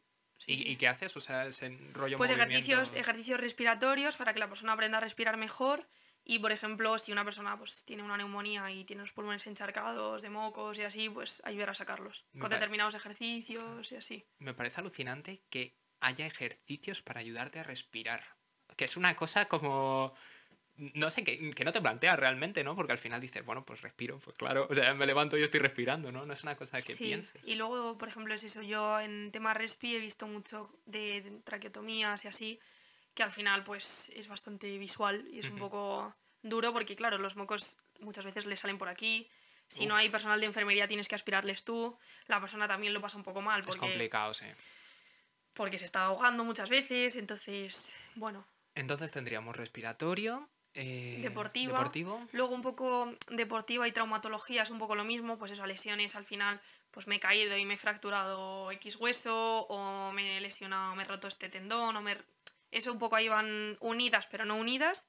Respiratorio. Luego neurológica, que al final pues gente que le ha dado un ictus, el volver a caminar. Eso es otra cosa que también yo creo que mucha gente le sorprenderá, porque cuando piensas en un fisio piensas en cuestiones físicas. No piensas en, en neurológicas, que ha tenido algún tipo de neuropatía o que le ha pasado algo, pues eso, un ictus, estábamos hablando. Y que luego, claro, esa persona a lo mejor ha perdido movilidad o ha Sí, bueno, o sea, entiendo que serán sobre todo problemas de movilidad. ¿no? Sí, y es volver a caminar, y es volver a. O sea, es todo, es recuperar fuerza, es. Es verdad que hay gente. O sea, los ictus, los seis primeros meses son como cruciales. Luego, incluso hay gente a la que se le amplía como hasta el primer año, después del ictus, que es como donde tienes que conseguir todo lo posible. Que se le amplía la rehabilitación, ¿te refieres? no, que es como el periodo en el que más puedes conseguir, eso es. Luego es verdad que pues es como todo, hay gente que va muy bien, o sea, yo he tratado gente con ictus que ha ido fenomenal y que también depende de la afectación de la lesión, donde, qué zonas te dé y demás, y gente que pues al final pues no va tan bien. Pero, pero bueno, sí que es verdad que al final es lo que comentábamos antes, que es como muy duro a nivel emocional y mental para la persona pasar de ser independiente a ser dependiente. Y sobre todo que tienden mucho a compararse con ellos mismos. es que yo hacía, digo ya, pero es que no puedes pensar en lo que hacías, o sea, ahora tienes que pensar en, vale, ¿qué puedo hacer ahora? El propio concepto de nueva realidad es, tiene que ser una cosa muy complicada de sobrellegar. Sí, sí que lo es. Y luego tratas también cosas como, por ejemplo, Parkinson y demás, bueno, tetraplegias. neurodegenerativas también. También. Uf, qué duro, ¿no? Sí, yo lo único con los que he estado ha sido eso, centro de Parkinson, pero debe ser debe ser delicado. Luego tienes pediatría, geriatría y bueno, ahí esto no sé hasta qué punto es como que tienes mucha formación y demás, pero sí que he visto sitios de fisio cardíaca, de rehabilitación. Luego también, por ejemplo, o sea, hay como diferentes técnicas que tampoco yo creo que son, bueno, oncológica también. ¿Oncológica? Sí, ¿Y qué tiene que ver el cáncer con la fisio? Por ejemplo, tema oncología, muchas mujeres, por ejemplo, que le han operado de cáncer de mama, luego el brazo se les hincha por tema de que no regulan bien y no drenan bien y tal, y se les hace drenaje linfático, que al final es para pues, que toda la linfa y todo circule mejor. Y luego tema ejercicio también está súper recomendado en oncología, evidentemente con las pautas de que el oncólogo al nivel que te diga y así, pero está muy recomendado. Y... ¿Y ese tipo de actividades las hacéis también los fisios? Sí, es verdad que al final es como todo, tienes que tener formación, pero claro, hay muchas veces que no te exigen, o sea, porque no te pueden exigir que tengas X formación, sino sí, porque que al final... si no existe una especialidad dentro de fisioterapia, al final es la, experiencia propia que tengas, lo que hayas trabajado. Lo que hayas estudiado por tu cuenta, que hayas querido tal. Luego, por ejemplo, sí que para punción seca tienes que tener determinado número de horas de haber hecho. Les da un poco igual si el curso oficial o a lo mejor que el máster que hayas hecho te lo cubra o demás. Pero claro, no tienes como especialidad oficial de esto. ¿Crees que falta por eso el... Sí, bueno, más, más especialización dentro del... Sí, yo creo que al final el problema es que, o sea, yo entiendo que haya cosas a lo mejor que ahí sean cursos como más cortitos y tal, lo cual me parece perfecto porque a lo mejor te puede interesar pero no sabes si es de lo que quieres, a lo que quieres dedicarte. Pero si no tienes como unas pautas oficiales o unas guías donde decir, vale, esto voy a tratar esto más o esto no, luego al final es como un poco ahí el libre albedrío de decir, estoy un poco de decir que no sé qué hacer, que no sé qué curso hacer, cuál me va a venir mejor, cuál me va a enseñar tal. Y además entiendo que añade una capa de peligrosidad porque si no sabes si la información que te están dando es veraz o, es, o está comprobada. O... Yo es que soy muy pesado con esto de... Me, me, gusta que la información esté muy documentada. Pues claro, puede ser que te metas en cierto curso que te enseñe algo y tú creyendo que es una buena práctica, al final, eh, pues eso, termines haciendo daño a una persona. Mm, es verdad que yo creo que hay, hay un problemón. O sea, para mí es de los problemas más gordos que tenemos porque es como que tú acabas la carrera, vale, sí, hay millones de máster, millones de cursos, millones de todo lo que tú quieras, pero ¿y cuál, de cuál me fío y de cuál no me fío? Claro. Entonces, yo creo que, que... no pasa como con la medicina, por ejemplo, que dices, bueno, pues si me hago pediatra es la especialización de pediatría y sé que me van a enseñar bien a ser pediatra, pero no... Claro, aquí no tienes esa, esa base. Y luego yo creo que también eso viene un poco porque el colegio de fisios tiene el colegio de fisios de España, pero luego también tienes colegio de fisios de cada comunidad. Entonces, es decir, yo estoy colegiada en Madrid. Yo si me quisiera ir a trabajar a Castilla y León, no puedo trabajar, me tendría que quitar del Colegio de Fisios de Madrid y colegiarme allí. Entonces creo que al final eso también te genera un poco de desorganización, un poco de... que al final normal que tengas eh, cursos formativos diferentes porque a lo mejor uno no vale para una comunidad, otro sí. Entonces como que creo que debería en ese sentido unificarse un poco todo para, pues yo creo que dar facilidades. Al menos dentro de España y, y poder moverte y no tener que estar haciendo mil papeles de me quito, me doy de baja en uno, me doy de alta en otro Para los que no seáis de España, o sea, ahora mismo estaréis viendo el mapa de comunidades, o sea, a lo que nos referimos es que hay muchas zonas y claro, el hecho de tener tantos organismos eh, planteando cursos, entiendo que también hace que, pues por ejemplo, la, si hay gente que es muy buena explicando algo, pero está dando un curso en una comunidad, no va a estar en otra. Que no es lo mismo que si de alguna forma estuviese agrupado y hicieras el mejor curso para aprender, yo qué sé, fisio de, para geriatría y lo hicieras en un sitio. Sabes que ese es el mejor. Aquí no tienes esa... Es verdad que luego las formaciones muchas veces, o sea, se pueden impartir presencialmente en una comunidad, pero claro, tú, puede, tú puedes ir, pero es como, jolín, pero claro, a lo mejor por nivel laboral o por nivel tal no me puedo permitir ir, yo que sé, a Barcelona a hacer un curso de lo que sea porque lo imparte esta persona. Claro. Entonces, como que al final creo que las formaciones muchas veces, pues es eso, al haber tantas no sabes muy bien dónde elegir. Y luego creo que también, depende cuál hagas, hay algunas que no siempre te dan facilidades para compaginarlo con, con, el trabajo. trabajo. Que luego es verdad que muchas sí, pero hay algunas que dices, jolín, es que no me lo estás poniendo fácil. Claro, sí, que a lo mejor te gustaría hacer un curso, pero es que no es posible. Y al final eso, volvemos a lo de siempre, termina derivando en una peor atención a, a la sociedad en general, a la gente que necesita de esos fisios que sean especialistas en, en áreas concretas. ¿no? Me habías comentado antes que una de las especialidades es, eh, eh, no sé cómo lo has llamado, fisiología pediátrica o algo así. Sí, fisioterapia pediátrica. O sea, fisiología. Eh, fisioterapia pediátrica. ¿Qué tiene que ver los niños con la fisioterapia? Vale, eh, hay como muchas cosas por las que te puede venir un peque a, a rehabilitación o vamos que tener que atenderle. Por ejemplo, como que una cosa súper típica es la tortícolis muscular congénita, que lo que consiste es que al final eh, tienen muchísima tensión en este músculo aquí, el esternocleido, entonces están como con el cuellito así inclinado y al final eso les limita pues para todo, porque si yo estoy mirando más fácil para allá, yo no me voy a querer girar para allá.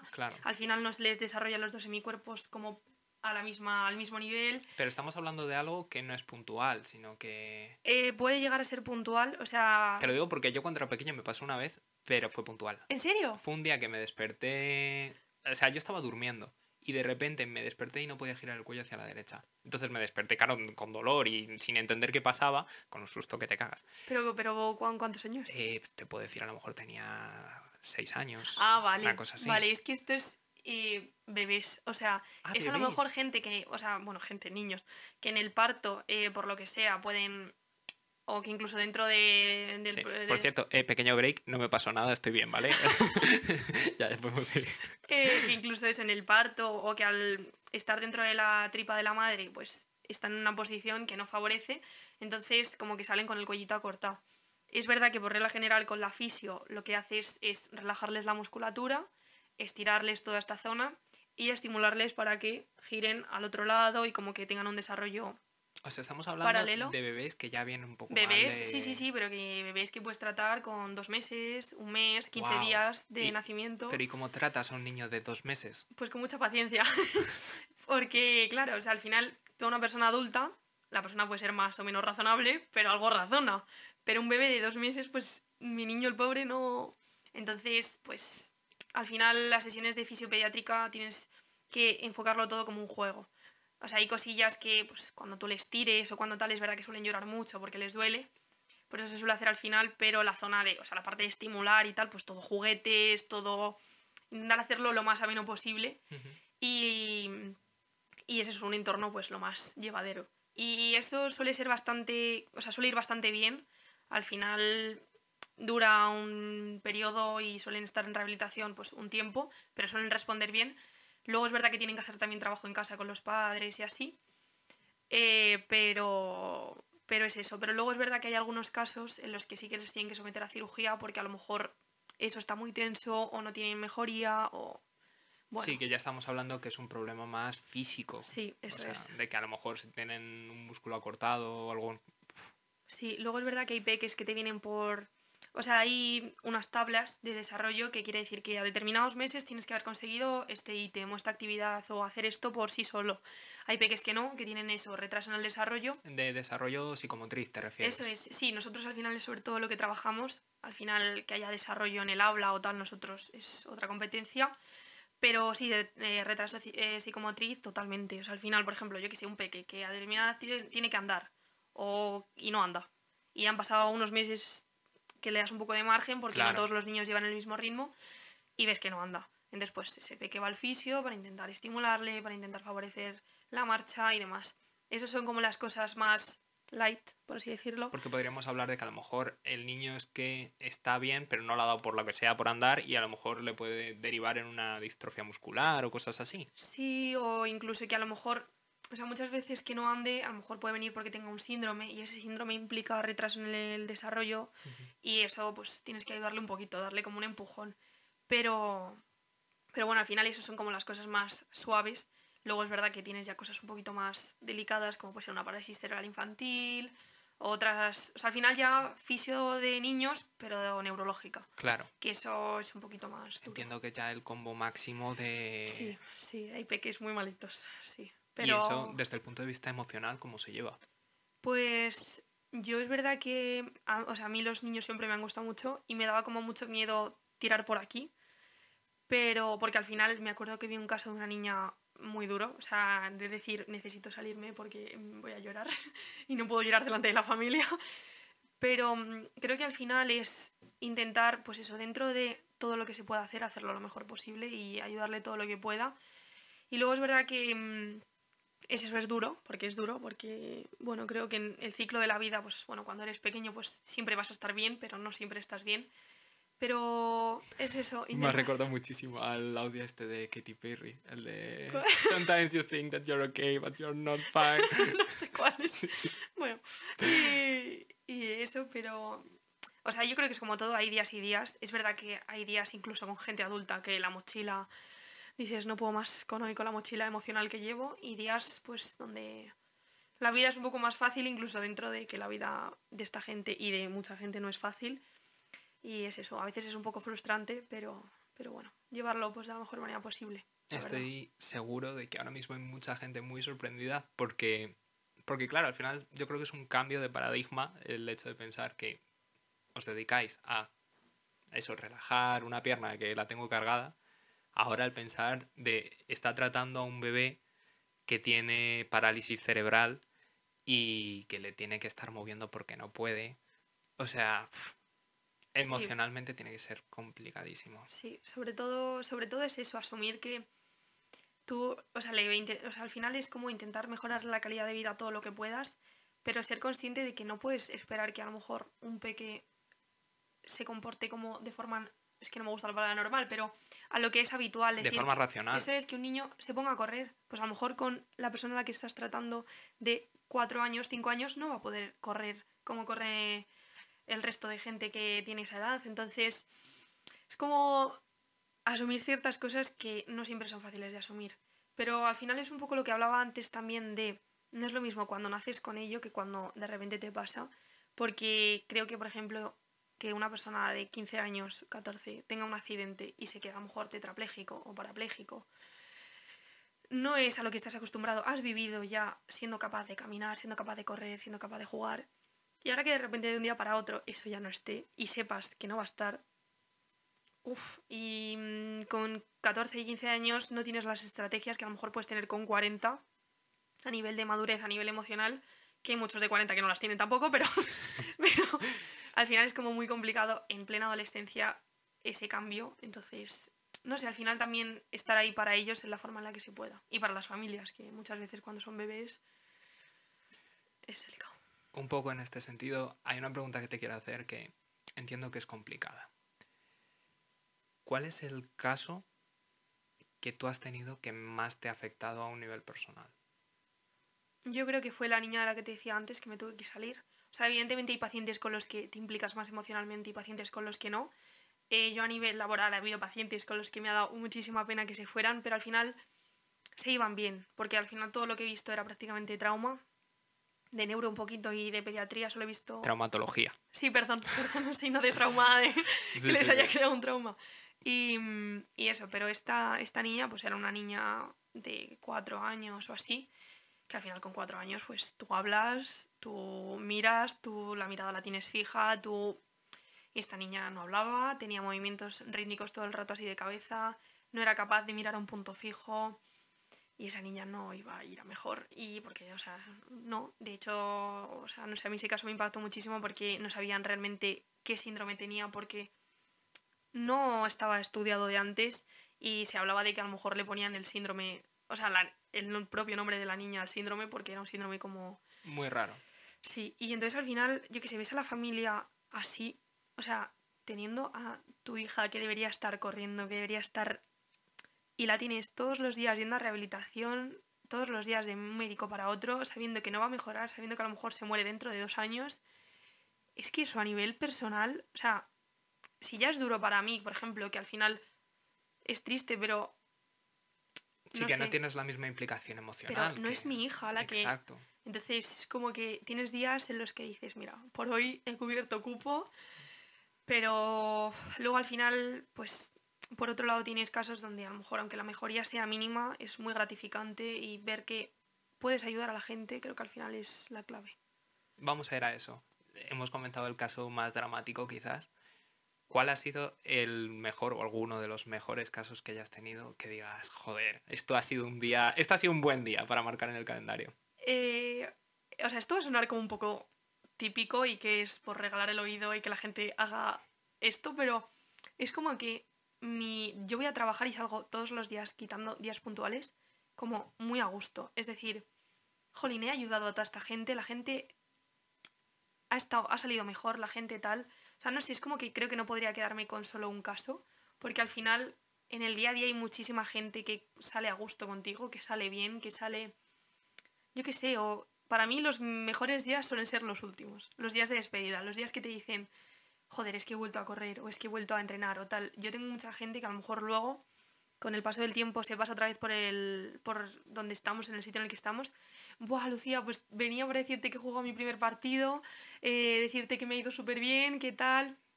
O sea, eso para mí no tiene precio. O sea, el decir, jolín, es que de nada, pero es que también has sido tú. Al final, no solo soy yo, yo te enseño lo que tienes que hacer, pero también tienes que ser tú. Pero no sé, es como un vínculo muy especial. O sea, al final no es como un vínculo solo familiar ni de amistad ni de tal, es como que es otro vínculo aparte. Es como, la gente te agradece todo, o sea, al final es como... Joder, me estoy emocionando y todo, me cago en la puta. No sé, o sea, es que para mí es la mejor profesión del mundo. Claro, a ver. ¿Qué vas a decir? Pero es eso, es, no sé, el agradecimiento, el decir, vale, sí, me ha dolido, me he sufrido, lo he pasado muy mal, pero al final todo tiene su recompensa y, y, me has ayudado y no sé, para mí es eso, es el ayudar a la gente, ¿sabes? Hacer de mi trabajo y como si fuera un voluntariado, como si fuera el poder ayudar, ¿sabes? Sí, me recuerda mucho a, a una frase que le escuché a Alberto Chicote, al cocinero, eh, que decía que le gustaba mucho la cocina porque era una de las pocas cosas donde con tus manos puedes hacer algo que hace feliz a la gente. Y me da la sensación de que en este caso ocurre un poco lo mismo con la fisioterapia, ¿no? Sí, o sea, sí, o sea, es que no sé, a mí me parece muy, muy gratificante, muy bonito, al final es un trato muy cercano, que evidentemente tienes tus días y hay días que yo digo, Sí, que no todo es bonito. voy a respirar, voy a respirar hondo porque qué paciencia. Pero, o sea, yo me he dado cuenta que hay poca gente en el mundo que si tú le tratas con tranquilidad, con amabilidad, con tal, te van a responder mal. O sea, yo lo que me he dado cuenta es eso, que si tú vas con una sonrisa, la gente te suele responder bien, que es como todo, gente maleducada, gente borde y gente desagradable, va a haber siempre, pero que lo típico de que escucho muchas veces del mundo es cruel, el mundo es malo, el mundo... Yo no, esa no es mi experiencia y me he cruzado con mucha gente. Por suerte, por desgracia, me cruzo con mucha gente en mi día a día. Y jolín, la gente, la gente, cuando tú le tratas bien, te lo agradece. O sea, cuando tú eres amable, cuando tú escuchas, cuando tú... Y es que no es tan difícil ser empáticos, ser comprensivos, no nos cuesta tanto. Y bueno, es un poco esto filosófico, pero, pero no sé, que, que al final la vida muchas veces es una mierda, es muy dura, nunca sabes lo que tiene la persona que tienes delante, nunca sabes por lo que está pasando, entonces vamos a intentar ser más amables, escuchar más y ya está, y hacerlo, y hacer la vida más fácil. No sé, bueno, y ya. Qué bonito, qué bonito te ha quedado. De todas formas, joder, es que escuchándote dan ganas de hacerse fisio, ¿eh? Te lo digo, o sea... Os lo digo, os lo digo, merece la pena. ¿Lo recomiendas? Sí, o sea, a ver, Mm, siempre lo diré que no todo el mundo, ¿vale? O sea, no todo el mundo tiene habilidades sociales y yo me di cuenta en la carrera, había gente que yo decía, perfecto, puede ser muy inteligente, pues saber todo lo que quieras, pero no tienes esas condiciones humanas que creo que hay que tener. Me llama mucho la atención que lo primero que hayas destacado para ser fisio sean las condiciones humanas. Sí, porque al final, o sea, te quiero decir, todos somos capaces de aprender o de saber eh, o de estudiar X músculo, de estudiar tal, o sea, antes o después hay gente que le cuesta más, gente que le cuesta menos, pero si quieres tratar con gente, si te gusta la gente, si tienes eso, para mí es una profesión maravillosa. Sí. O sea, que te hace falta esa vocación, digamos, ¿no? Sí, pero claro, pero muchas veces la gente dice, o sea, por ejemplo, igual que para magisterio, ¿cuánta gente estudia magisterio y no le gustan los niños? Sal de ahí. O sea, ¿qué haces con tu vida? no es para ti, ¿sabes? O sea, creo que al final tienes que enfocarte en cosas que te gusten y, hay cosas que requieren pues ciertos pues estudios, tal, sí, tienes que saber de, pues eso, de anatomía, de tal, de cual, sí, pero también tienes que saber de la gente y saber escuchar y, pues eso, ser humano, entonces, si te gusta la gente, si quieres dedicarte, pues es eso, a tratar con gente, a estar con gente, es que para mí es la profesión clave, o sea, también igual porque yo me implico mucho en mi trabajo, puede ser, y hay gente que es más distante, seguro, y gente que a lo mejor va más por el rollo de ellos saber X cosas o a nivel deportivo tal o a nivel cual. Pero si te gusta la gente y te gusta implicarte y te gusta tal. Y sobre todo, porque hay muchos trabajos donde tienes trato con gente. A ver, al final España vive del turismo, con lo cual hay mucha gente que, bueno, que en su día a día tiene que, que lidiar con otras personas. Y, pero claro, a diferencia, por ejemplo, de ser camarero, la fisioterapia está bastante bien pagada. Yo te conozco desde hace mucho tiempo y antes de que saltes, eh, te quiero preguntar sobre esto porque existe la creencia de que los fisios sois, dentro del ámbito de la ciencia, de los mejor pagados. Claro, yo sé por, las caras que estás poniendo y porque nos conocemos desde hace mucho que aquí hay que poner muchos peros. Así que aquí estás para ponerlos. Vale, eh, evidentemente no es lo mismo que trabajéis a nivel privado que a nivel eh, público. O sea, bueno, ya no eso, sino tanto a nivel privado, tema clínicas. O sea, las clínicas yo creo que es donde más puedes ganar, porque al final las sesiones mm, son bastante, bueno, depende de fisio y demás, pues pueden ser bastante caras. Luego también, por desgracia, a nivel de fisiopediátrica suelen ser bastante caras. Eh, y más cuando te metes en tema de fisiopediátrica neurológica, son muy caras. Y es muy triste porque muchas ¿De cuánto veces... estamos hablando para que la gente ponga un poco cifras? Te podría decir 60, 70. 60, 70 euros por una sesión eh, de eh, fisiopediátrica. De una hora, a lo mejor. De una hora. ¿Y qué pasa? Que esos niños, esos pequeños, es que a lo mejor necesitan sesiones todos los días. ¿Qué familia, qué economía tienes que tener para permitirte una sesión de esas todos los días? Y a mí es hay un poco lo que me... Jolín, lo que al final me duele, me da rabia, me... porque no todo el mundo se lo puede pagar. Claro. Y no, no es el alcance de todo el mundo. Y, y eso es lo que pues un poco frustra, pero, pero bueno, son precios que muchas veces te vienen establecidos y te dicen, y no dependen de ti, porque tú trabajas para otra persona. Luego es verdad que, por ejemplo, a nivel de mutuas y así tampoco se cobra una barbaridad. Y a nivel de hospital se cobra menos todavía. El salario mínimo creo que está en 1.200, una cosita así. ¿Y el promedio en cuánto podría estar? Es que depende luego lo que en una clínica privada, por ejemplo. 1400, 1400 una cosita así. ¿Qué pasa?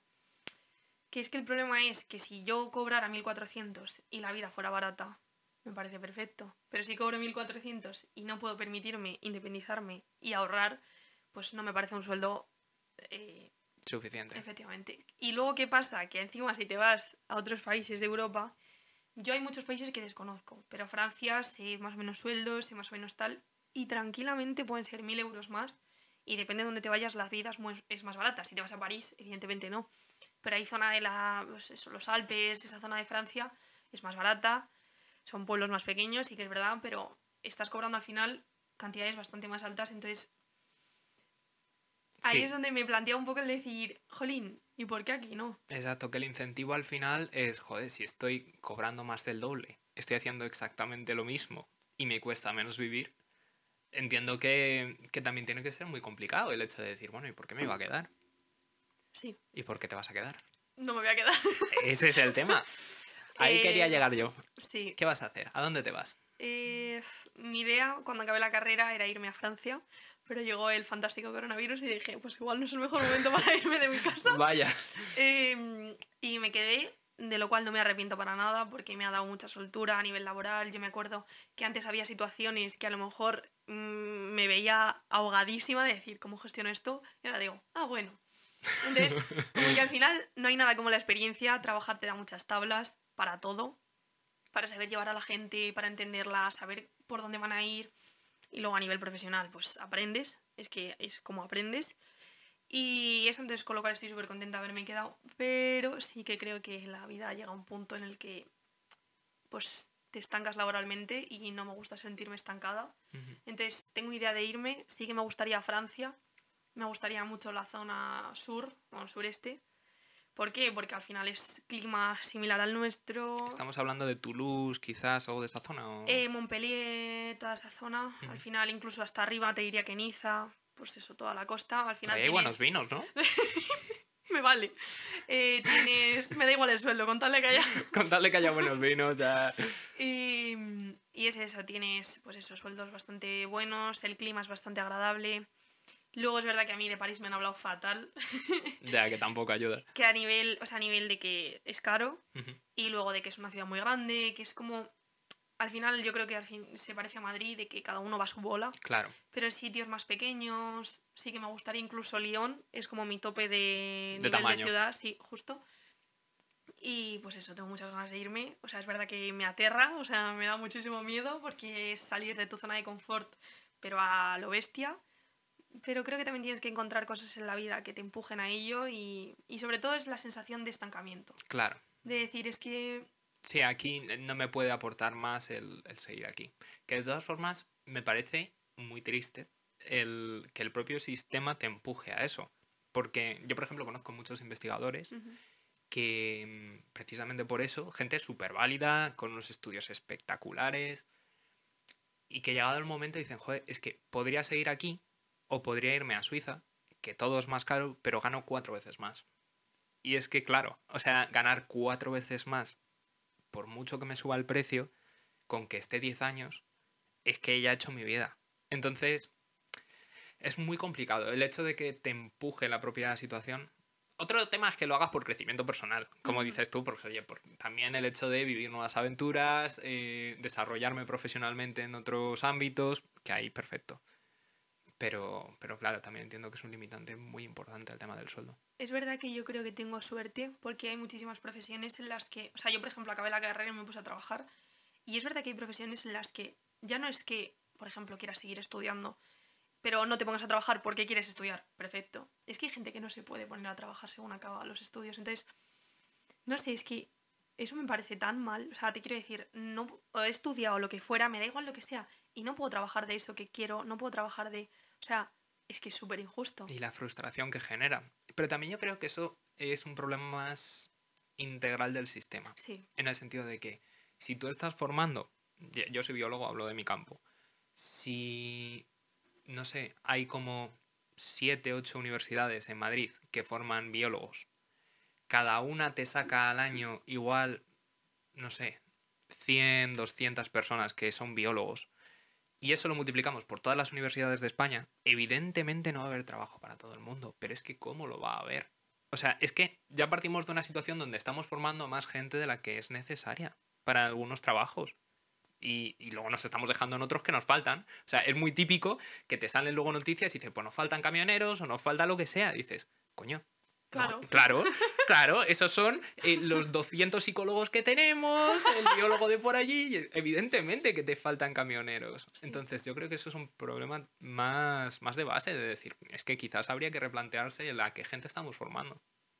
O sea, basado en meritocracia, basado en exigencia, básalo en lo que quieras, pero no ofrezcas la posibilidad falsa a la gente de estudiar algo para lo que no se va a poder dedicar, porque lo único, lo único que al final creas es frustración.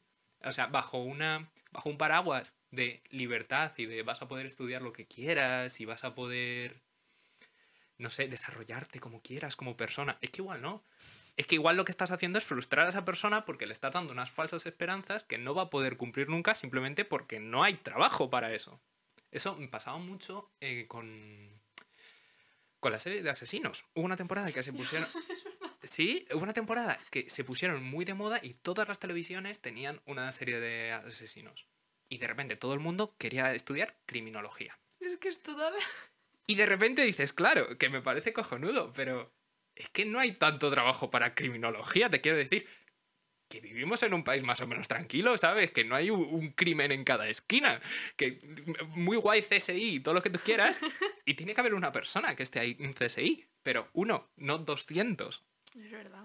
Es, es complicado. Yo desde luego lo veo un tema muy difícil. Sí, pero...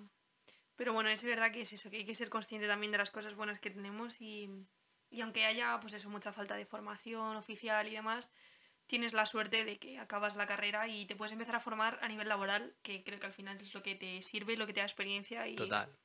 Sí, que al menos es una, una forma de entrar fácil. Sí, luego es verdad que para entrar en la pública ya es otra historia, pero bueno. Porque la pública te pone muchas más trabas.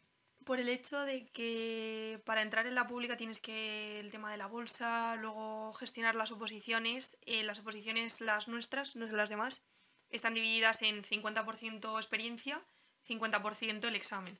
Perfecto, puedo sacarte un 10 en el examen que acabo de salir de la carrera y una persona que lleva trabajando en la pública eh, tiene muchísima más puntuación que yo a nivel de experiencia y que puede sacar un 3 en el examen que me pasa. Claro. Entonces es un poco delicado. Luego también es verdad que, por ejemplo, el tema de puntuar, em, cuando trabajas en la pública puntúas lo que puedes puntuar, como el máximo, por así decirlo, según las horas y demás trabajadas. ¿Qué pasa? Que en la, en la privada puntúas la mitad. Da igual trabajes de fisio, donde trabajes, puntúas la mitad. O sea, que trabajas dos años y a efectos prácticos te puntúa como si hubieses trabajado solo uno. Lo cual es un tema también un poco peleagudo y sobre todo, a ver, a mí que me afecta directamente, te frustra un poco porque dices, jolín, es que entiendo que a lo mejor al estar en la privada no sabes qué competencias estoy teniendo como fisio porque los organismos son diferentes y funciones diferentes y demás. Pero es que estoy trabajando como fisio. Claro, sí, que al final estoy desempeñando la misma labor que haría en el ámbito público, pero privado. Entonces es un poco también que dices, jolín, lo veo un poco ahí agujero negro que habría que gestionar.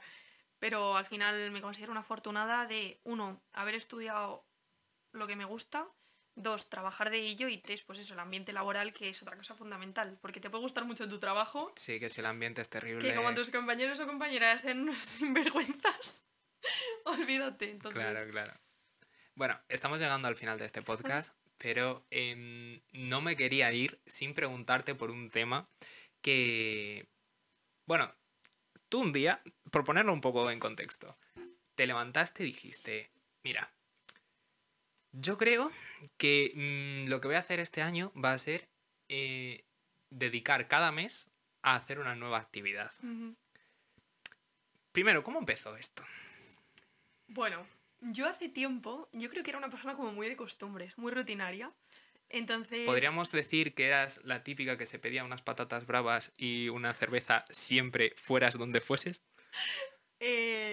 sí. Bueno, era como, eh, no quiero salir de mi zona de confort de nada, no quiero cosas que a lo mejor, pues eso no sé, no sé si me van a gustar. ¿Qué pasa? Que yo creo que ya llega un momento, bueno, yo creo que fue un poco a raíz del COVID, de decir cuántas cosas, como sentir ese agobio de decir, jolín, cuántas cosas me quedan por hacer y podría a lo mejor haberme quedado en este punto de la vida porque me hubiera dado fuerte. Entonces yo creo que como que fue un poco ahí cambio de chip de decir, mira, quiero experimentar, quiero probar cosas nuevas y tal. Y yo que siempre he sido súper apalancada por el tema de la comida, jolín, he probado cosas nuevas, estoy súper contenta. Estamos hablando, o sea, literalmente, porque creo que la gente no se hace una idea de lo que estamos hablando, ¿vale? Esta señora eh, tenía miedo a ir a un restaurante asiático, a un japonés a comerse un ramen. Eso era como, eh, bueno, el infierno. O sea, no. Bueno, es decir, que el ramen todavía no. Esa barrera todavía no la hemos atravesado. pero yo quise, por ejemplo, el sushi, no lo había probado. Está súper rico. Eh, fui a un indio, también me gustó un montón. Como que estoy probando tema de picante, que para mí era como. Buf. Es verdad que hay cosas que no me atrevo, tema casquería sigue siendo un poco tabú. Hombre, a ver, pero tampoco hace falta eh, meterse en todos los charcos. Pero, sí, o yo que sé, actividades pues tipo puenting, parapente. Exacto, porque no es solo comida. O sea, ¿qué más has hecho? Pues bueno, en enero eh, me compré un coche, lo cual, claro, el primer coche que me compré en mi vida, eh, súper ilusionada, la verdad. Y yo que tenía un poco de miedo al tema de conducir, hemos superado, estoy súper contenta. Bien, bien. Eh, luego, pues probar diferentes tipos de comida, también hice puenting, he hecho parapente, vale, parapente increíble, he hecho buceo. Eh, no sé qué más cosas, las tengo todas apuntadas, pero Luego, ah, bueno, probé motos de agua. Eh, luego, pues eso, me hice un tatuaje en otro país. Bueno, fui a, ver a Coldplay, lo cual, maravilloso. Eh, ah, bueno, monté en avioneta. Y yo creo que, o sea, tiene que haber más, pero... Ah, bueno, fui a... Fui a una batalla de gallos, de estas de rap. Bueno, me encantó. Qué guay, ¿no? Sí, sí, sí, me encantó. Y yo qué sé, así como cosas... Las más relevantes están, están dichas y nada, súper bien. O sea... Es que, o sea, es, lo primero que creo que mucha gente tiene que estar pensando es, eso está muy guay. Claro, también tenéis que pensar que estamos hablando de una cosa nueva al mes. O sea, que aunque así dicho en un momento digas, joder, qué vida tan trepidante, es una cosa por mes. O sea, es un proceso muy largo. Porque también habrá mucha gente que diga, ah, vale, pues esta está montada en el dólar. Porque si no, eh, ¿cómo hace todas esas cosas? Claro, estamos hablando de que esto ha sido más de un año de, de trabajo, digamos, de, de, cada mes ir haciendo algo nuevo. Sí, sí, sí. Y luego había meses que era como, vale, porque yo qué sé, meses como que se cubrían fácil, pero luego había meses que decía, ¿y ahora qué hago? O sea, que luego también tenía un proceso mental de decir, mierda, me falta esto, me falta lo otro. Pero no, muy guay. O sea, es verdad que yo que sé, es como un cambio de mentalidad muy heavy de decir, no salgo de mi zona de confort, a mi zona de confort ha pasado a salir de mi zona de confort, lo cual también es un problema, porque ahora es como que constantemente busco salir de ella y es como, jolín, también la rutina tiene su encanto, pero el haber hecho tanto cambio de chip es como, ostras, es que no voy a estar toda mi vida pudiendo salir de ahí, ¿sabes? Exacto, que al final también... Pero bueno, yo creo que hay que aprovechar, o sea, que la vida son momentos y que si el momento ahora es el propicio para hacer algo así, pues ¿por qué no? Pero sí, sí, hay que aprovecharlos. Sí, así que yo mis recomendaciones es que lo probéis. ¿Cuál es? Eh, ¿Tienes alguno pensado que todavía tengas ahí en la bucket Paracaídas. Paracaídas. Es lo que se me ha quedado este año. O sea, bueno, mi propósito es 2023, que no me gusta hacerlos, pero es irme de España. Yo no los había hecho nunca y... Es verdad, los vi que los habías hecho. Y vienen, o sea, sinceramente, el año pasado me ayudaron, ¿eh? Sí. Me ayudaron mucho el hecho de... No tanto por el me voy a marcar un objetivo, sino por el mirar la vista atrás e independientemente de lo que sientas en, en el momento, ¿no? De se ha terminado el año, darte cuenta de todo lo que has conseguido, ¿no? Durante ese año. A mí, por lo menos, me pareció la experiencia positiva. Es que yo creo que sí, pero creo que también tienes que saber mirarlo bien y que lo que no hayas hecho, como no frustrarte por no haberlo hecho, sino decir, me lo dejo para este año. Que no te pese. Eso es. Sí, y sobre todo también saber, o sea, ser consciente de por qué no lo has hecho. ¿Sabes? Porque a lo mejor es como, bueno, ¿realmente querías hacerlo?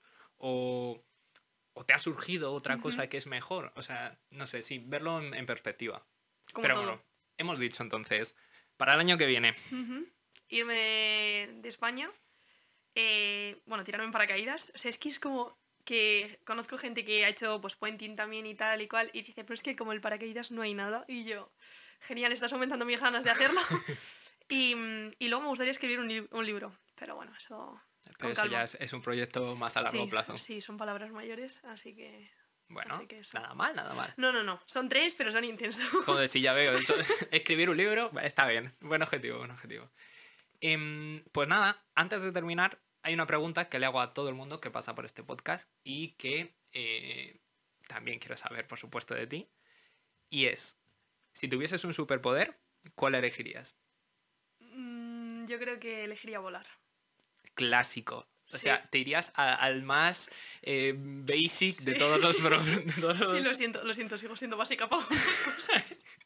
o sea, seguimos comiendo patatas bravas y cerveza. Sí, sí, las bravas son maravillosas. Exacto, o sea, nos vamos al indio, pero nos comemos las patatas bravas también. Así que, eh, volar. Sí. Volar sería... Seguro. Oye, no te vendría mal podrías irte volando a Francia. Sí, vendría. Eh, perdería un poco el paracaidismo, ¿no? Sí, le quitaría encanto. No sería la misma. Ah, propósito tachado. Bueno, bueno, mira, oye, una cosa que te llevas. Bueno, bueno, nada mal. Pues yo creo que ya hemos hecho un repaso bastante importante acerca de, de qué es la fisioterapia.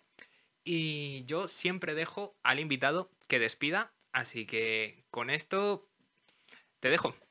Vale, bueno, eh, quiero deciros que, bueno, muchas gracias por haberme, bueno, por habernos escuchado, que por favor veáis todos los vídeos que sube mi amigo Dani, que son maravillosos, que es maravilloso, que es un curro que tiene detrás increíble y, y que seáis felices, que disfrutéis lo que hagáis, que la vida son dos días y que seáis lo más amables que podáis. Y ya. Chao.